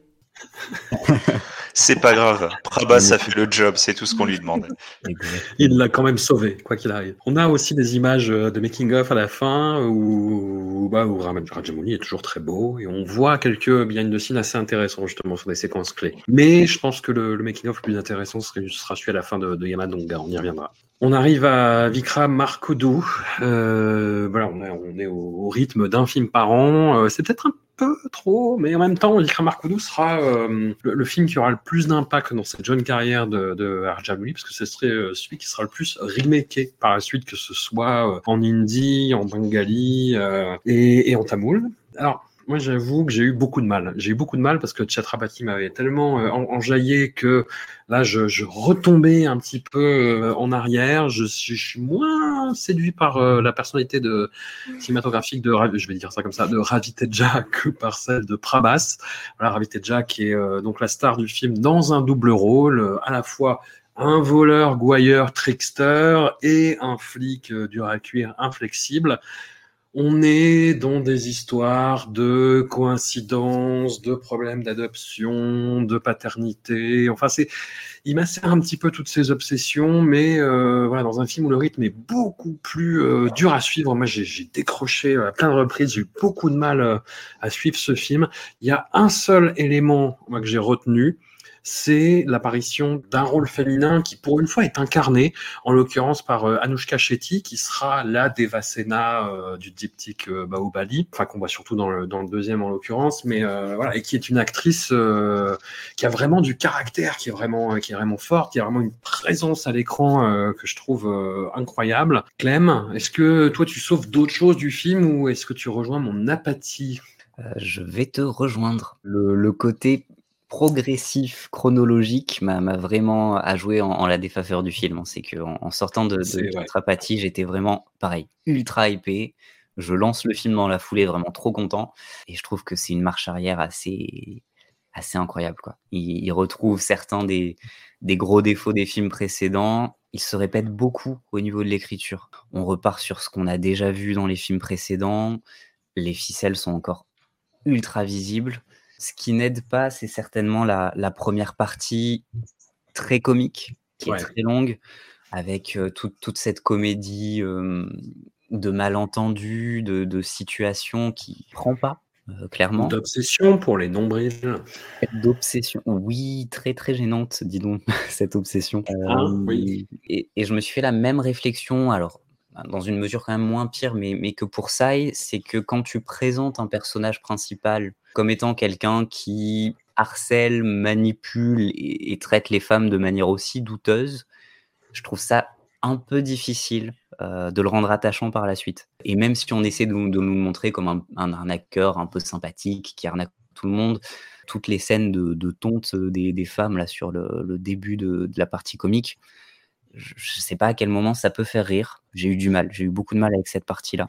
Ouais, le facteur euh, donc, culturel donc, qui joue aussi, hein, le décalage. Quoi, mais... C'est probable, mais, mais c'est vrai que c'est dur de rentrer dedans par rapport à, à cette partie-là. Le deuxième point, c'est bah, Ravité déjà. Je pense que pour le dire de manière très professionnelle, il est vraiment nul. Voilà. Euh... c'est pas possible. En fait, soyez, soyez objectif à un moment. de manière totalement objective, euh, c'est pas possible. Non, j'ai attendu une bonne trentaine de minutes pour me rappeler que j'avais déjà vu la version indie en fait.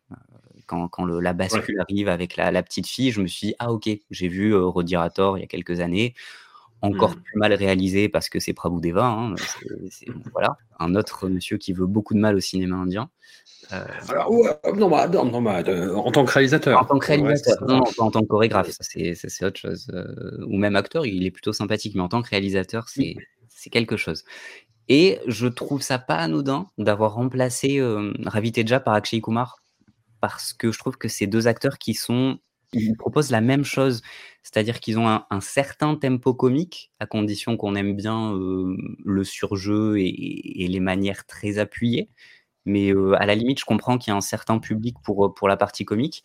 Par contre, tous les deux, quand ils essaient d'aller vers le, vers le sérieux, jouer un personnage un peu digne, un peu euh, qui va changer la société, il n'y a rien qui se passe. Il n'y a, a, pas d'expression, il n'y a, de, a pas de profondeur ce qu'ils essaient de jouer comme étant de, de la profondeur, c'est juste plat et, et, pas très intéressant. Donc c'est un peu compliqué avec un acteur si peu charismatique, ce qui est un peu dommage parce qu'à l'inverse, le, le, méchant euh, Titla, euh, qui, qui, fait vraiment méchant de, de dacoit, quoi, de, de, de, ces films de, de, gang, de western indien. Ouais. Certains appelleront le, le western curry d'ailleurs. J'ai jamais trop compris cette expression, mais pourquoi pas. Il fait vraiment euh, méchant de Dacoit. Pour le coup, j'aimerais beaucoup voir Rajamouli faire un vrai film de Dacoit parce que le, la fin du film, le combat final, on est clairement là-dedans. On est dans du Cholet, quoi. On est. Euh... Alors j'ai pensé aussi à Cholet, effectivement. Ah oui, ouais. Ah oui, oui, on est vraiment là-dedans. Et, euh, et c'est vrai que le, bon, le Dacoit aujourd'hui est beaucoup utilisé par le cinéma d'auteur, hein, par les Sanchiria, par les Pansing Tomar. Mais de voir quelqu'un l'utiliser pour faire du pur cinéma populaire, je pense que bah, depuis Cholet, ça s'était pas tellement vu. Et ça fait plaisir, du coup, de voir quelqu'un essayer de prendre ce, genre-là. Le souci, c'est que pour en arriver là, bah, on s'est mangé une heure de comédie pas drôle. On s'est mangé une heure de euh, relations père-fille adoptive. Euh, bon, je suis peut-être totalement insensible, mais euh, j'y crois pas une seule seconde, ça me touche pas. Et en même temps, je me demande à quel moment on va dire la vérité à cette pauvre gamine, quoi, parce que euh, de savoir ce qui s'est passé. Le rôle de justicier, ça prend pas des masses. En fait, dans l'ensemble, c'est pas honteux dans l'exécution, mais ça s'éparpille tout le temps. C'est peut-être le film le plus mal écrit de, de Rajamouli sur ce point. Et du coup, bah, cette façon de le voir en pilote automatique, c'est un, un, peu décent après, euh, après euh, bah, Chatrapati qui était passé par là. Juste, voilà, mention au, au final, euh, à la scène d'action finale qui est vraiment cool. Et puis, il y a, y a, un côté un peu euh, finishim euh, à la Mortal Kombat, le méchant que j'ai trouvé vraiment fun, même si, encore une fois, ça se passe devant les yeux de l'enfant qui va être traumatisé à vie. Ils sont plus à ça près. Amandine, la gémellité, le fait qu'un même acteur joue un double rôle, c'est un grand classique du cinéma euh, populaire indien. Là, j'en attendais pas mal, tu vois, en lisant le principe, et j'ai l'impression qu'il en fait, fait rien, quoi. Ah non, c'est chiant, c'est hyper chiant. Non, puis en plus, moi, grosse déception, enfin, tu vois. On a oublié de dire à quel point Prabhas dansait bien. Et là, on retombe euh, sur un acteur euh, qui a une... Ouais, la moustache, elle est jolie, hein, mais non, ça va pas, franchement, ça va pas. Moi aussi, j'avais vu euh, la version indie avec, avec Akshay, que j'aime pas beaucoup, mais bon, c'était pas... J'en avais pas un grand souvenir de la version indie, et, et, naïvement, je me suis dit, ah oui, chouette, grâce à, grâce à Discordia, je retourne aux sources, je vais aller voir... Ah bah tu parles, merci le retour aux sources. Catastrophe. Merci Discordia. Hein. Dans le genre, euh, perds 2h40 de ta vie. Euh, il y a deux, trois moments, je me suis dit, c'est pas possible. Non, moi, ça m'a pas impressionné. J'ai vraiment pas grand chose à en dire. Je, je suis touchée par rien dans ce film. Je, je regardais un peu les mouches volées. J'avais un peu hâte que ça se termine. Je, je trouve que c'est mal. C'est pas très bien fait. C'est pas ça marche pas quoi. Et, moi, il y a rien qui, y a pas grand chose qui m'attire dans ce genre de. Enfin voilà, la partie comique, j'en ai ras le bol. Le côté voleur, je m'en fous. Euh, la gamine, elle est mignonne, mais on s'en fout. Enfin, en fait, du coup, c'est vraiment, c'est long. Voilà, c'est très long. Je sais pas trop pourquoi il s'est lancé là-dedans, mais quelqu'un aura peut-être une anecdote. Mais voilà, j'ai rien à en dire. Je crois que j'ai à peu près oublié le film en même temps que je le voyais. Xavier, est-ce que tu sauves Anouchka Chetty ou même pas du coup? Eh ben, en fait, je me retrouve encore dans le rôle du bad guy. C'est assez terrible. Euh, C'est ton film préféré Non, faut pas déconner. Il y, a, la réalité du film et il y a le côté personnel où euh, forcément il m'a il m'a touché. Euh. Il y a eu des rapports. En fait, il m'a fait penser à deux films que j'adore, mais vraiment profondément, qui sont donc Cholet, forcément, que j'adore, mais vraiment j'adore Cholet et Don avec Amitabh Bachchan mais qui sont deux films que j'adore. Don, ok, on est quand même à what 1000 km de, de Don, mais ça, du coup, c'est un peu le premier truc auquel j'ai pensé. Donc, il y a eu un petit côté doudou qui s'est créé et qui fait que ça sauve un petit peu le film, en dehors de ce côté purement personnel et dont tout le monde se fout. Moi, ce que je trouve de très intéressant dans, dans Vikram c'est que même si le film est raté, que ce soit au niveau de l'écriture, de la structure et même de la réalisation, parce que même au niveau réalisation, il y a un vrai retour en arrière quand tu t'es euh, quand tu as regardé euh, Chatrapati, il n'y a pas la même tenue. Hein. On revient vraiment. Pas le euh, défenseur de Vikram Arkoudou là. Hmm. Euh, mais pour moi, en fait, j'ai eu, j'ai eu cette, cette foncière impression que Rajamouli, il avait eu conscience, il avait pris conscience des structures classiques qu'il était en train de répéter ad nauseam, beaucoup de tics d'écriture, de, thématiques, etc. Et qu'à un moment, il avait eu envie de, bah, voilà, de partir sur autre chose. Et d'habitude, euh, bon, je prends pas ça évidemment, mais pour moi, ça, c'est un truc vraiment particulier et tout machin. Et je suis assez d'accord. Hein, je pense qu'il y a une anecdote secrète qu'on ne connaît pas qui fait que le film existe, mais euh, pour moi, c'est pas du Rajamouli. il y a un truc différent. C'est voilà, bref. Mais dans Vikram Arkoudou, il y a, pour moi, il y a une vraie volonté d'essayer de se renouveler et là, euh, ce que je trouve de très intéressant, c'est que cette fois, tu n'as pas ce héros au cœur pur qui est là et qui va devenir la voix d'un peuple.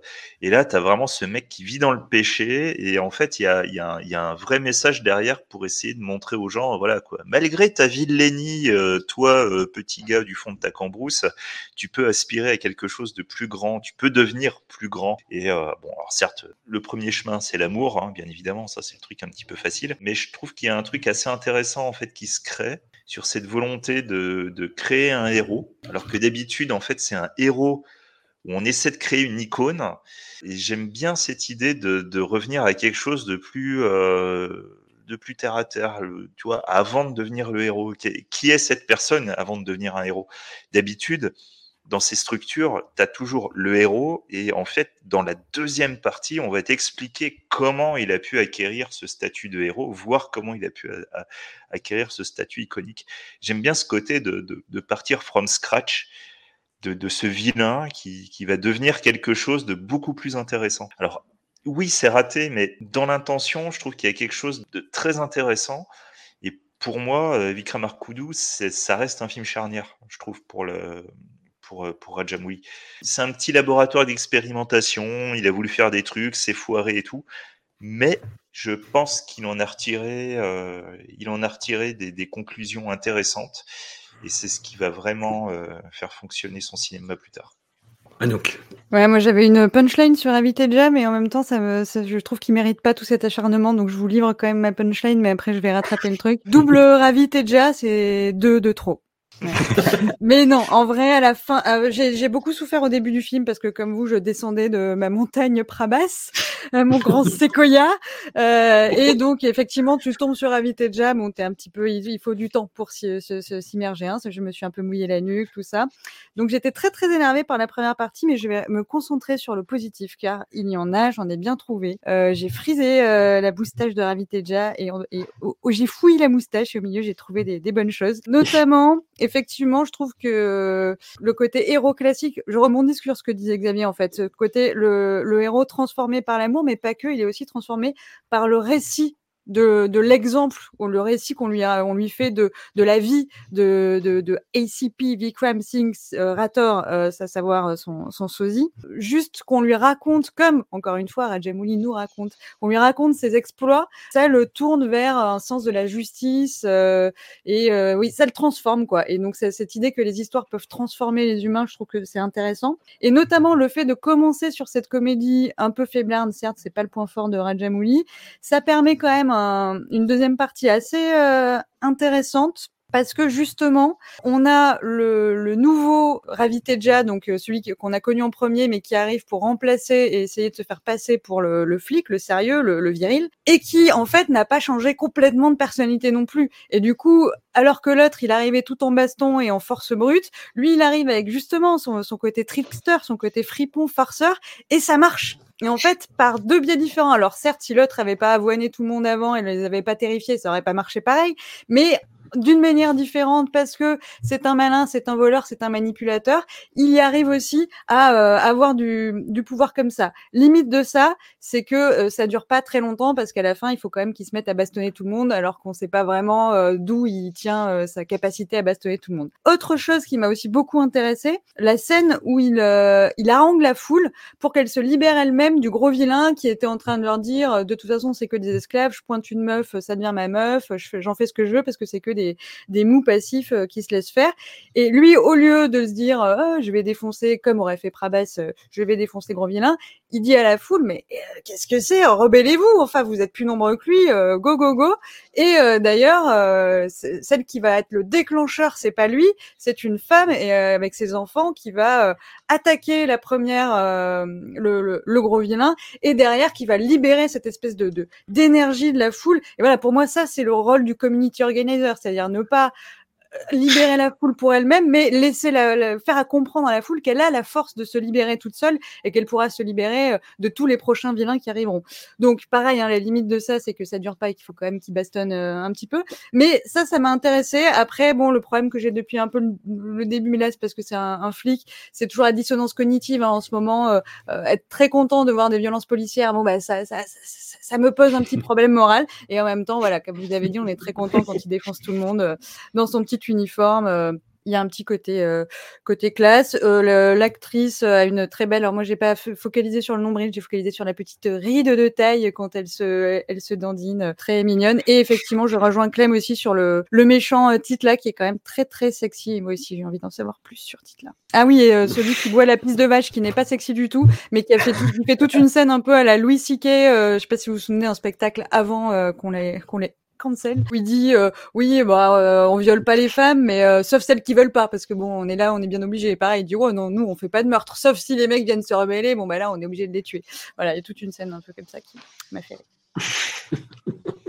Et ben nous voilà rendus au dernier film de ce premier épisode, Yamadonga, en 2007. Alors, gros dossier, gros dossier, film pas facile, globalement, c'est le plus long, en plus de toute cette sélection, il, dure trois heures, il faut, faut le dire. C'est un hommage à un film euh, tourné en 1960, enfin sorti en 1977, euh, starring NTR, l'original, le grand-père, où en gros le principe c'est euh, un personnage se fait tuer, il arrive dans l'équivalent euh, indien euh, des enfers, il se joue des propriétaires des lieux, notamment en organisant. Alors j'ai vu le film sans sous-titres, donc c'est un peu compliqué, mais tu vois qu'il harangue en fait les, euh, les troupes de, des enfers et il crée un mouvement social en fait de rébellion. Il leur fait faire des manifs. C'est assez marrant en fait.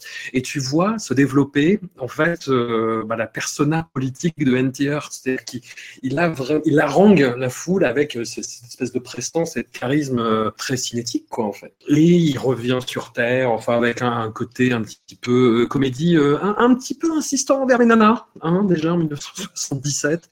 Ah, tu sens que euh, voilà, il se, il se force un petit peu sur des jeunes filles qui ne sont pas forcément consentantes et qui font bon d'accord au bout d'un moment. Bref, SS Rajamouli, euh, toujours avec son père Vijayendra Prasad, euh, qui l'année d'avant d'ailleurs avait fait une, réalisation qui s'appelait Sri Krishna euh, 2006 et qui commençait par une citation d'un film où euh, joue NTR en fait, euh, qui s'appelle Maya Bazar et qui reprend un petit peu tout le panthéon euh, des, des dieux indiens. Et donc cette figure de NTR euh, est très très très prégnante dans le projet, d'autant bah, c'est le retour de NTR Junior, qui pour l'occasion a perdu euh, une dizaine de kilos, qui fait le brushing de son grand-père dans le film original et qui, a développé une prestance, qui a développé un charisme cinématographique qu'il n'avait pas dans les deux premiers, enfin, n'avait pas à ce point, je trouve, dans les deux premiers films euh, qu'il a fait avec Rajamouli Student Number One et Simadri, dont on a parlé déjà pas mal de temps, hein, je vois l'heure défiler. euh, le soleil se couche, tout ça.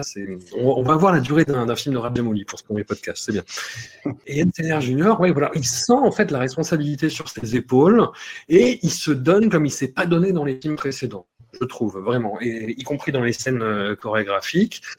On va l'évoquer, mais il y a une scène où son grand-père, NTR, apparaît. Alors, c'est pas euh, Marvel Disney avec de la performance capture, un acteur qui joue son nom. C'est en fait ce qu'on voit dans le générique de fin d'ailleurs, c'est euh, à partir d'images euh, de films, d'images d'archives. En fait, il a été détouré et intégré dans l'image. Alors, voilà, c'est le film aussi euh, qui manie le plus les effets numériques jusqu'à présent, avec des fortunes diverses. Mais ça, pour le coup, l'intégration de NTR euh, aux côtés de son petit-fils, je trouve ça hyper réussi. Enfin, Moi, j'ai techniquement. qualifié et, euh, ça de not so deep fake, donc euh, pas tout à fait d'accord là-dessus. Ah ouais, d'accord. Bon, bah écoute, débat, Discord. Du coup, est-ce que euh, je me retourne euh, du coup vers vers Amandine Est-ce que tu peux nous préciser un petit peu tout l'univers euh, mythologique du film?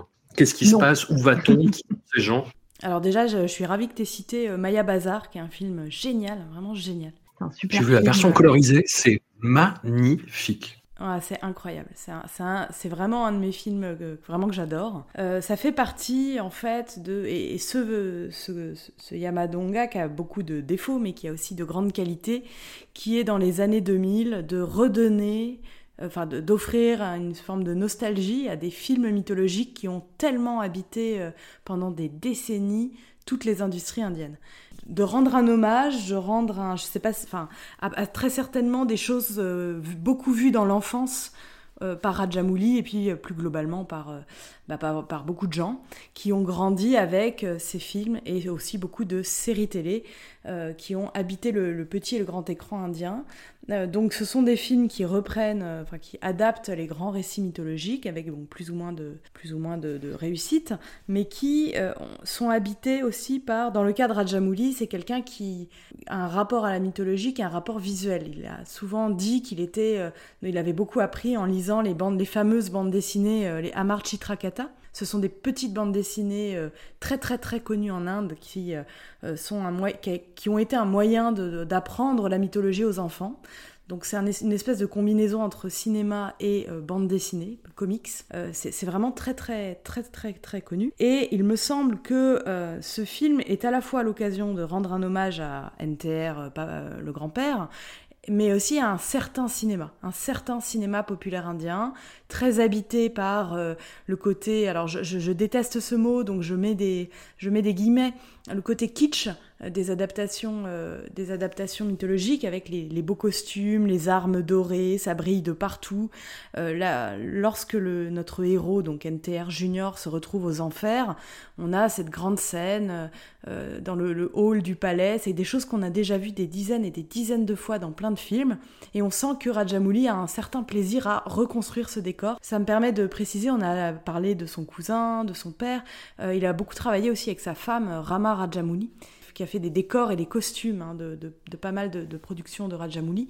Il y a un amour chez lui, très clairement, de refaire à l'image des choses, euh, d'essayer de, faire à sa sauce des, choses qu'il a vues ailleurs. Et là, il nous, offre, alors on adhère ou on n'adhère pas, je vais pas mentir, moi-même j'ai trouvé que c'était parfois un poil long, une très grande scène, je crois qu'elle dure, pour moi elle durait plus d'une heure, où on plonge aux enfers avec euh, donc le dieu de la mort, qui est le dieu Yama, qui euh, se fait avoir par notre héros, et ce dieu de la mort, accompagné de son scribe qui, qui note euh, diligemment les, les, méfaits des gens sur Terre, les méfaits des humains. Donc il y a toute une grande scène qui est pas tant une plongée dans un dans ce qui serait une représentation originale euh, du monde des enfers indiens, mais qui est plutôt, je trouve, un regard euh, euh, amoureux vers tous ces films mythologiques colorisés, détournés, qu'il a dû voir euh, euh, plus petit. Et donc on a cette, aussi cette, scène, euh, donc euh, il est très clair que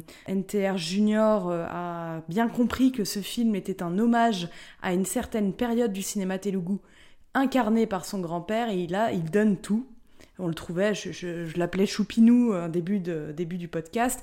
Bah là, Choupinou, il a compris que c'était sérieux. Et Choupinou, il danse beaucoup, il danse bien.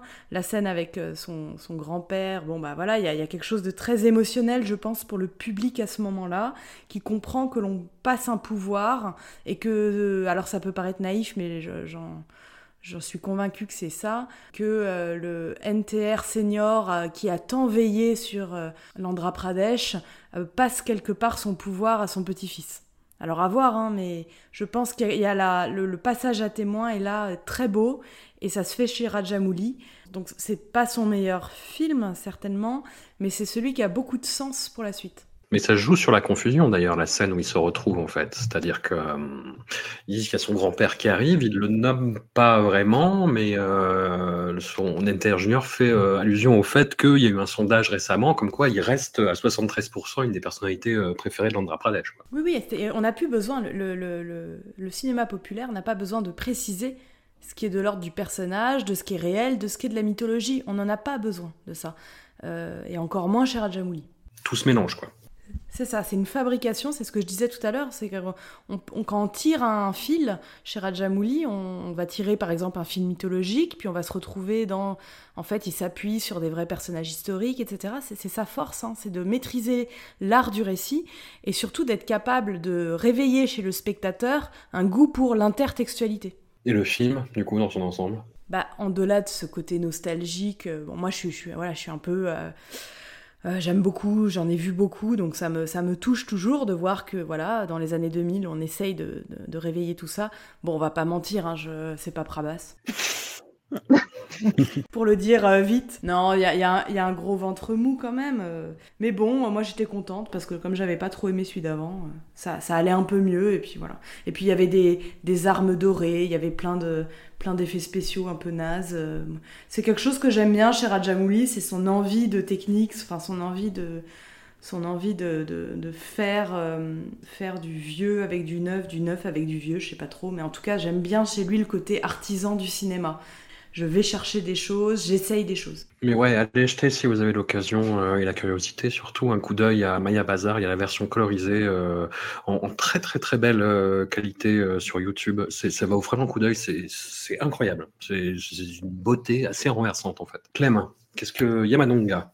Euh, je pensais être euh, le, le, seul à pouvoir le défendre un petit peu, donc euh, je suis content de ce qu'Amandine a dit. Je vais, je vais pas du tout euh, répéter parce que tu l'as bien, bien mieux résumé que ce que je pourrais faire sur le, le, cinéma par rapport le rapport à son grand-père. Pareil, moi aussi, je trouve ça très émouvant en fait, ces, ces retrouvailles avec son grand-père. Il y a quelque chose de vraiment touchant. Au-delà de l'hommage au, au, cinéma, il y a, il y a un point que j'apprécie beaucoup dans le film, dans, dans cette reconstitution un petit peu du, du ciel avec des divinités, tout ça. Il y a, ce côté théâtre folklorique tel qu'on peut voir. On voit souvent dans, les films indiens des, des scènes de théâtre de village.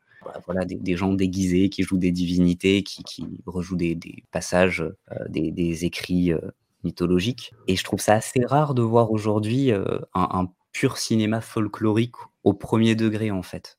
Quelque chose qui, qui, est passionné, qui le fait à ce point-là.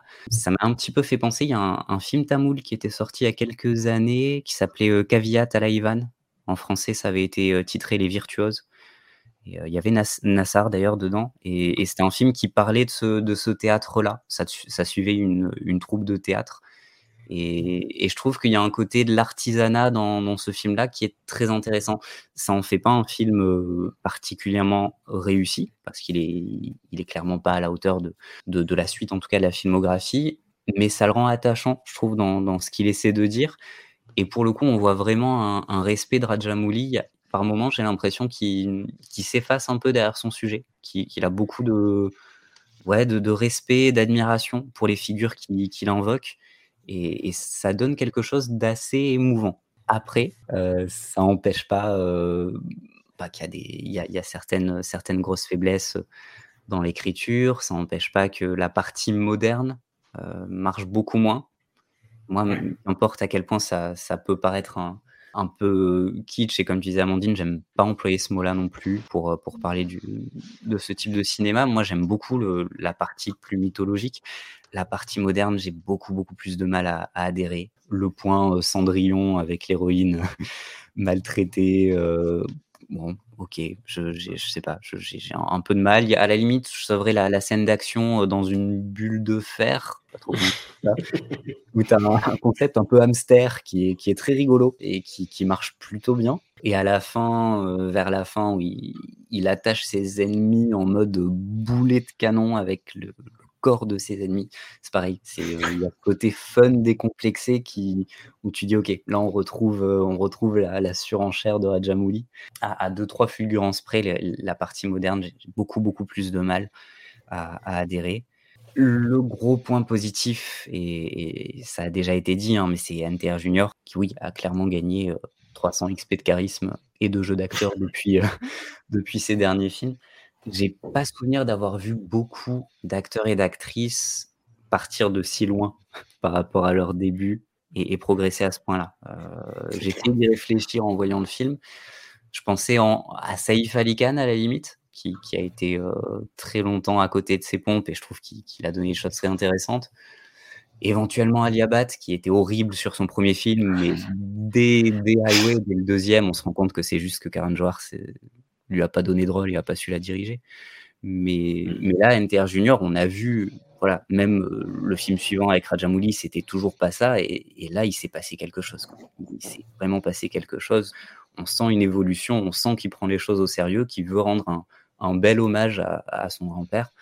Et, et, ça prend, quoi. Ça, ce, ce côté-là, au moins, ça prend. Et ça suffit en partie, je trouve, à, à couvrir les, les, gros défauts du, du, reste du film. Anouk, ça a été plus dur pour toi? Euh, Non, pas du tout. Euh, juste ah oui, non, par contre, ah non, okay. Si, la scène avec le grand-père, oui, moi, désolé, euh, c'est peut-être perso, mais alors moi, filmer les morts, faire parler les morts et tout, c'est un grand nom. Jamais, nulle part, pour aucune raison. Euh, c'est ultra cringe, c'est affreux, c'est ni fait ni à faire. Pardon, mais enfin, je comprends l'émotion, je comprends le, le, passage de témoin, je comprends ce qui a voulu être, euh, fait, euh, mais alors pour moi, c'est pas possible. Là, on parlait de barrière morale, euh, pour moi, là, il y en a une qui est franchie, clairement. Mais sinon, le reste, moi, j'ai trouvé une bonne évolution dans le Rajamouliverse euh, en, ouais, aux deux niveaux, c'est-à-dire ces deux points faibles. Hein, je trouve que la partie comédie avec ce personnage donc de, de farceur, hein, euh, le héros donc Enter qui démarre un peu euh, magicien, on l'a déjà dit, hein, méfiez-vous des magiciens, mais voilà magicien arnaqueur, euh, voleur, un peu voilà, ça, ça fonctionne à peu près. Un, un excellent personnage féminin que j'ai adoré, euh, la celle qui prête l'argent là pour qu'il réussisse tous ses petits coups, qui est Dana Lakshmi, jouée par Mamta Mohandas, voilà, qui est qui est assez drôle dans son côté un peu euh, pareil cartoon au début puis euh, après donc euh, voilà le, le, le, le dieu s'incarne en elle donc elle peut elle peut varier un peu les les, les sketchs et là voilà on sent que elle a elle a une, un vrai personnage et c'est assez rigolo. Petite interrogation sur le, le tigre hein, puisqu'au début NTR Junior nous est présenté que tel un tigre donc il y a tout un tigre en 3D et puis il va à la poursuite de je ne sais plus qui et en même temps en parallèle on nous montre des images de alors je ne sais pas si Pouli veut dire euh, en général ou ça m'a perturbé moi un peu aussi cette confusion tigre et guépard. Puis voilà toujours ce... ces, ces, animaux en 3D hein, qui nous font des clins d'œil jusqu'à la, la, la, grande explosion finale euh, de Triple R. Bon effectivement comme euh, je crois pas que vous en ayez parlé mais comme tout le monde j'ai des petits doutes sur certains passages chantés euh, avec les looks type Pirates des Caraïbes, ça c'est de NTR euh, c'était pas forcément très heureux. Le côté euh, Justin Timberlake euh, spoof, bon c'était 2007, c'était l'époque, pourquoi pas. Je pense que à ce moment-là ça devait ça devait avoir du sens. La, fille dans le dans la boule de hamster, j'ai kiffé, les costumes des dieux, j'ai kiffé, les, les, élections des dieux, le, le, sosie de Nico Ferman là qui joue le, le dieu Yama. Franchement, c'est long, hein, c'est long, mais euh, mais c'était euh, c'était plutôt sympatoche. Et Xavier, enfin, tu n'as pas le droit d'utiliser le terme film charnière. non, alors ce n'est pas un film charnière, mais par contre, il est dans la continuité de Vikramarkudu. Bah déjà, j'ai commencé par le mauvais. Hein, euh, c'est un film qui est beaucoup beaucoup trop long pour son propre bien. Euh, il aurait pu durer deux heures, ça m'allait très bien. Je tiens à préciser aussi que je suis team Anouk, mais à à 500%. Euh, le coup du grand-père, c'est juste pas possible. Il, y a, il fallait pas. Il fallait juste pas. Moi, je suis désolé, je, fais, je suis pas émerveillé. Je trouve ça dérangeant. Non, fallait pas quoi. juste fallait pas. En fait, pour moi, pour moi, Yamadonga, on va dire qu'il y a deux manières de voir la chose. Il y a, il y a, il y a la manière de voir la chose où tu es déjà habitué à un certain cinéma indien, ce qui fait que du coup les, les SFX, même s'ils sont cat catastrophiques, ça va quand même te rappeler certains vieux films et tout, machin. Il y, y aura un côté doudou qui va se créer. Je pense qu'une personne qui est un peu plus habituée à la deuxième partie de Rajamouli, il va avoir les yeux qui saignent, voir la tête qui explose façon scanner, parce que c'est vraiment dégueulasse, mais vraiment dégueulasse. Moi, le film, je l'ai trouvé euh, assez intéressant justement sur le rapport euh, NTR, euh, Hanuman et toute la partie sur les enfers qui moi me faisait beaucoup pensé à Sun Wukong, donc le roi singe, avec le banquet, euh, le banquet des pêches, etc. Il y, y, a un point commun en fait que j'ai trouvé euh, plutôt intéressant entre deux cultures différentes, mais en même temps avec des trucs très très communs. Bon après c'est moi qui, qui me tape mes délires. Hein. Après ce qui est vraiment très intéressant dans Yamadonga et qui donc suit la progression de Rajamouli dans pour moi, dans cette tentative un peu de se, de se renouveler, c'est une volonté de d'assumer totalement un aspect social fantastique de, de son histoire. Avant, tu avais un aspect social dans ces films, euh, souvent euh, des comédies thrillers avec un, un saupoudré de drame avec des personnages euh, héroïques, voire super-héroïques. Et en fait, dans Yamadonga, il, il va vraiment dans le fantastique mais toujours avec un côté social, parce que l'aspect social terrestre a aussi un pendant dans les enfers. Il y a un vrai côté social aussi avec des élections et tout. Donc c'est assez intéressant. Et je trouve que c'est le social fantastique, c'est quelque chose qui va se retrouver beaucoup dans la suite de, des, films de, de Rajamouli. À un moment donné, il va trouver le bon dosage, je trouve, que ce soit dans Baoubali ou RRR. Et c'est là qu'il va arriver à, à dégager des facettes beaucoup, beaucoup plus intéressantes. Donc Yamadonga est un film qui est quand même assez particulier. Moi, je le trouve euh, assez imbitable visuellement. On va pas se mentir. Parce qu'entre le grand-père, les effets spéciaux, le rythme à chier, euh, non mais vraiment, fa, fa, fallait couper une heure. Tu pouvais, tu, franchement, je te jure, tu peux couper une heure, mais facile. Et t'as un, film, croit, as un film acceptable, on va dire. Par contre, ce que je sortirais dedans, c'est Enter, qui a pas perdu 10 kilos, mais 20 kilos. Donc pour montrer okay. vraiment le, le, le, le, poids du truc, l'impact du truc. Je pense que quand on lui a dit qu'il y aurait la à mon avis, après c'est mon interprétation, on lui, dit, on lui a dit qu'il y aurait une scène avec son grand-père, je pense qu'à un moment c'était vraiment en mode ok là on déconne pas. Là on fait le truc euh, franco et tout. J'ai été impressionné par sa, sa, sa, son changement corporel. Au niveau jeu d'acteur, il y a juste pas photo. Il a plus de charisme. Bon, après, c'était pas difficile, hein, vu ce qu'il y avait avant. Mais il a ce côté euh, charmeur, tu vois. Il a, il a un côté euh, charmeur, sympathique et tout. J'ai toujours envie de lui faire des câlins, il n'y a pas de souci. Mais, mais c'est, il a plus ce côté poupon, il a ce côté euh, un peu cool, qui est, qui est plutôt sympa. C'est pas Prabas, de toute façon, il y a personne qui est Prabas. Quoique, Ram Charan, je suis désolé, il met une petite tape à Prabas, mais c'est la vie personnelle. C'est pour la prochaine émission. Ouh là là là Mais- là là. Eh, Nope. Je sais, je sais. Je trouve que NTR Junior là-dessus, il, a, il y a une, une vraie progression, vraiment impressionnante. Sauf que malheureusement pour lui, dans la partie euh, purement histoire, film, j'ai trouvé la progression vraiment intéressante.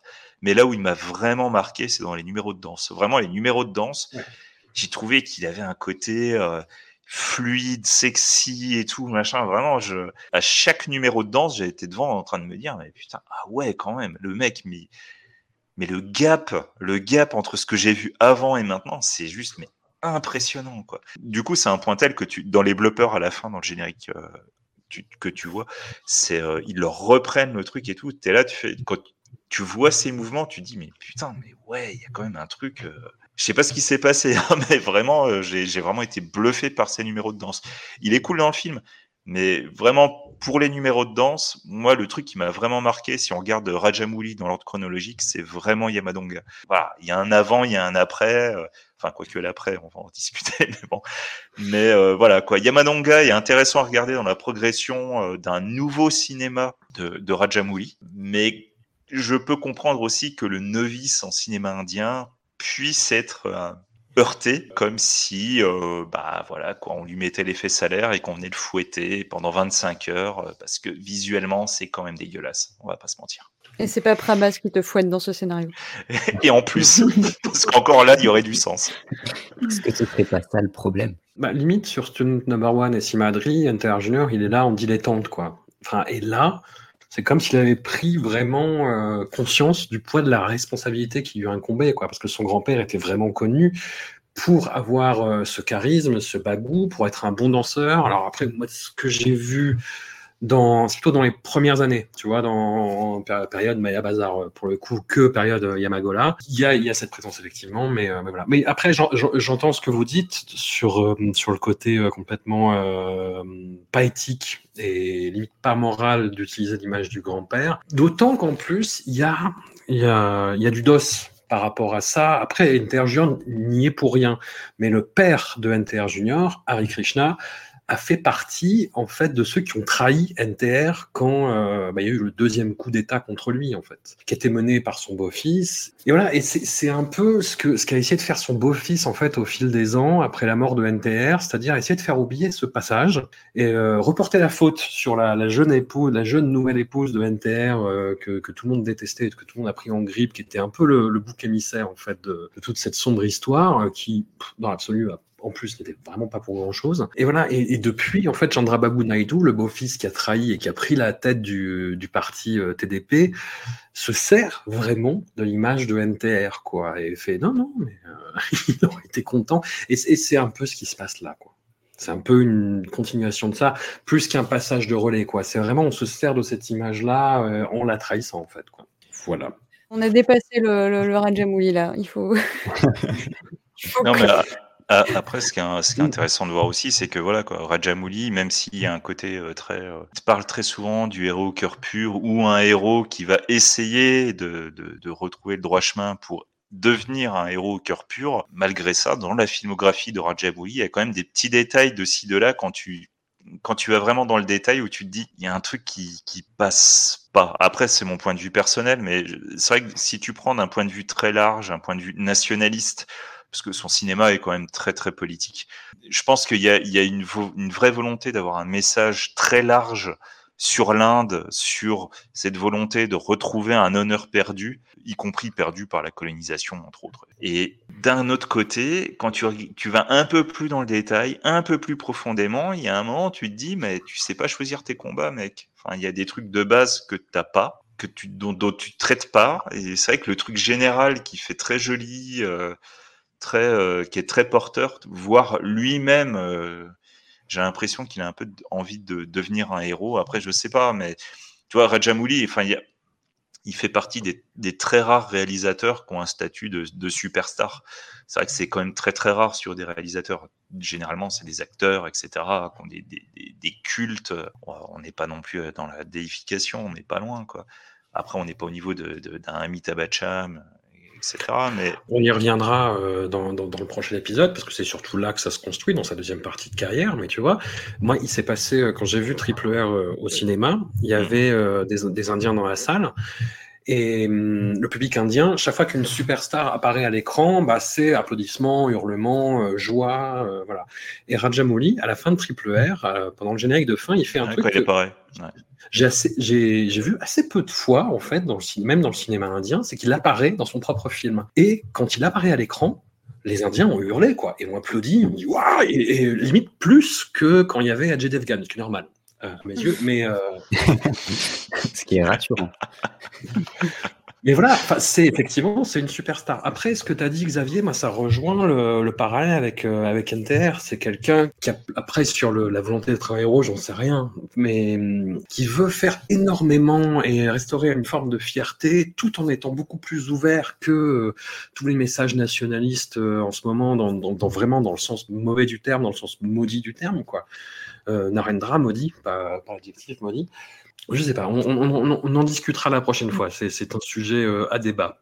Mais il y, a une ch- il y a une chose qui se dégage, enfin pour moi, hein, si je- de, de ce- au moins de ce premier, ce premier épisode, c'est que là on a l'émergence de quelqu'un euh, au sein d'un- d'une industrie et d'un système cinématographique qui est codifié, qui est très codifié. La scène, euh, il lui faut des filles, il lui faut des romances, il lui faut des scènes comiques, etc. Il lui faut des espèces de chansons très dansées, très longues. Et on va voir lors du prochain épisode comment est-ce que cette formule, il va la tordre un petit peu pour atteindre le cinéma que lui veut faire. Et, qui- et- et que là, on est encore face à des... Il y a des choses qu'il fait, je pense qu'il le fait parce qu'il n'a pas encore l'assurance financière qu'il a maintenant. Tout à fait. Et dans le prochain épisode, on parlera aussi de, de- de- des montages qui, va être, qui vont être nécessaires pour arriver à sa vision. Et c'est Mhm. vrai qu'on va peut-être rentrer un peu plus dans le dur dans la production indienne euh, sur les notions de doublage, de remake et les droits euh, qui vont être euh, les droits régionaux qui vont arriver et qui vont être nécessaires à la construction d'un film. Et là, dans, comme dans n'importe quel film de Rajamouli, quelqu'un arrive, un bad guy arrive, dé- euh, tombe du faux plafond et nous tue tous. Et là, on termine. un immense merci à, à vous toutes et tous et on se retrouve la semaine prochaine. Merci, Merci. salut. Merci.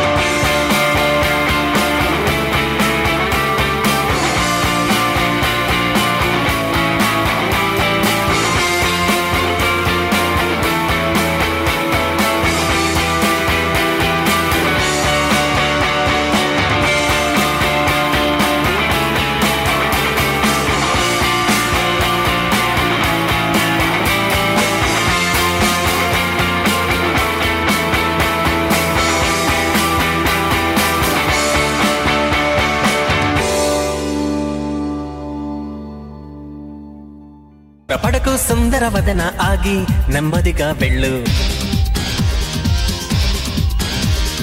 ఇంటికో చెట్టు ఆరోగ్యానికి తొలిమెట్టు రాసి సిమెంటు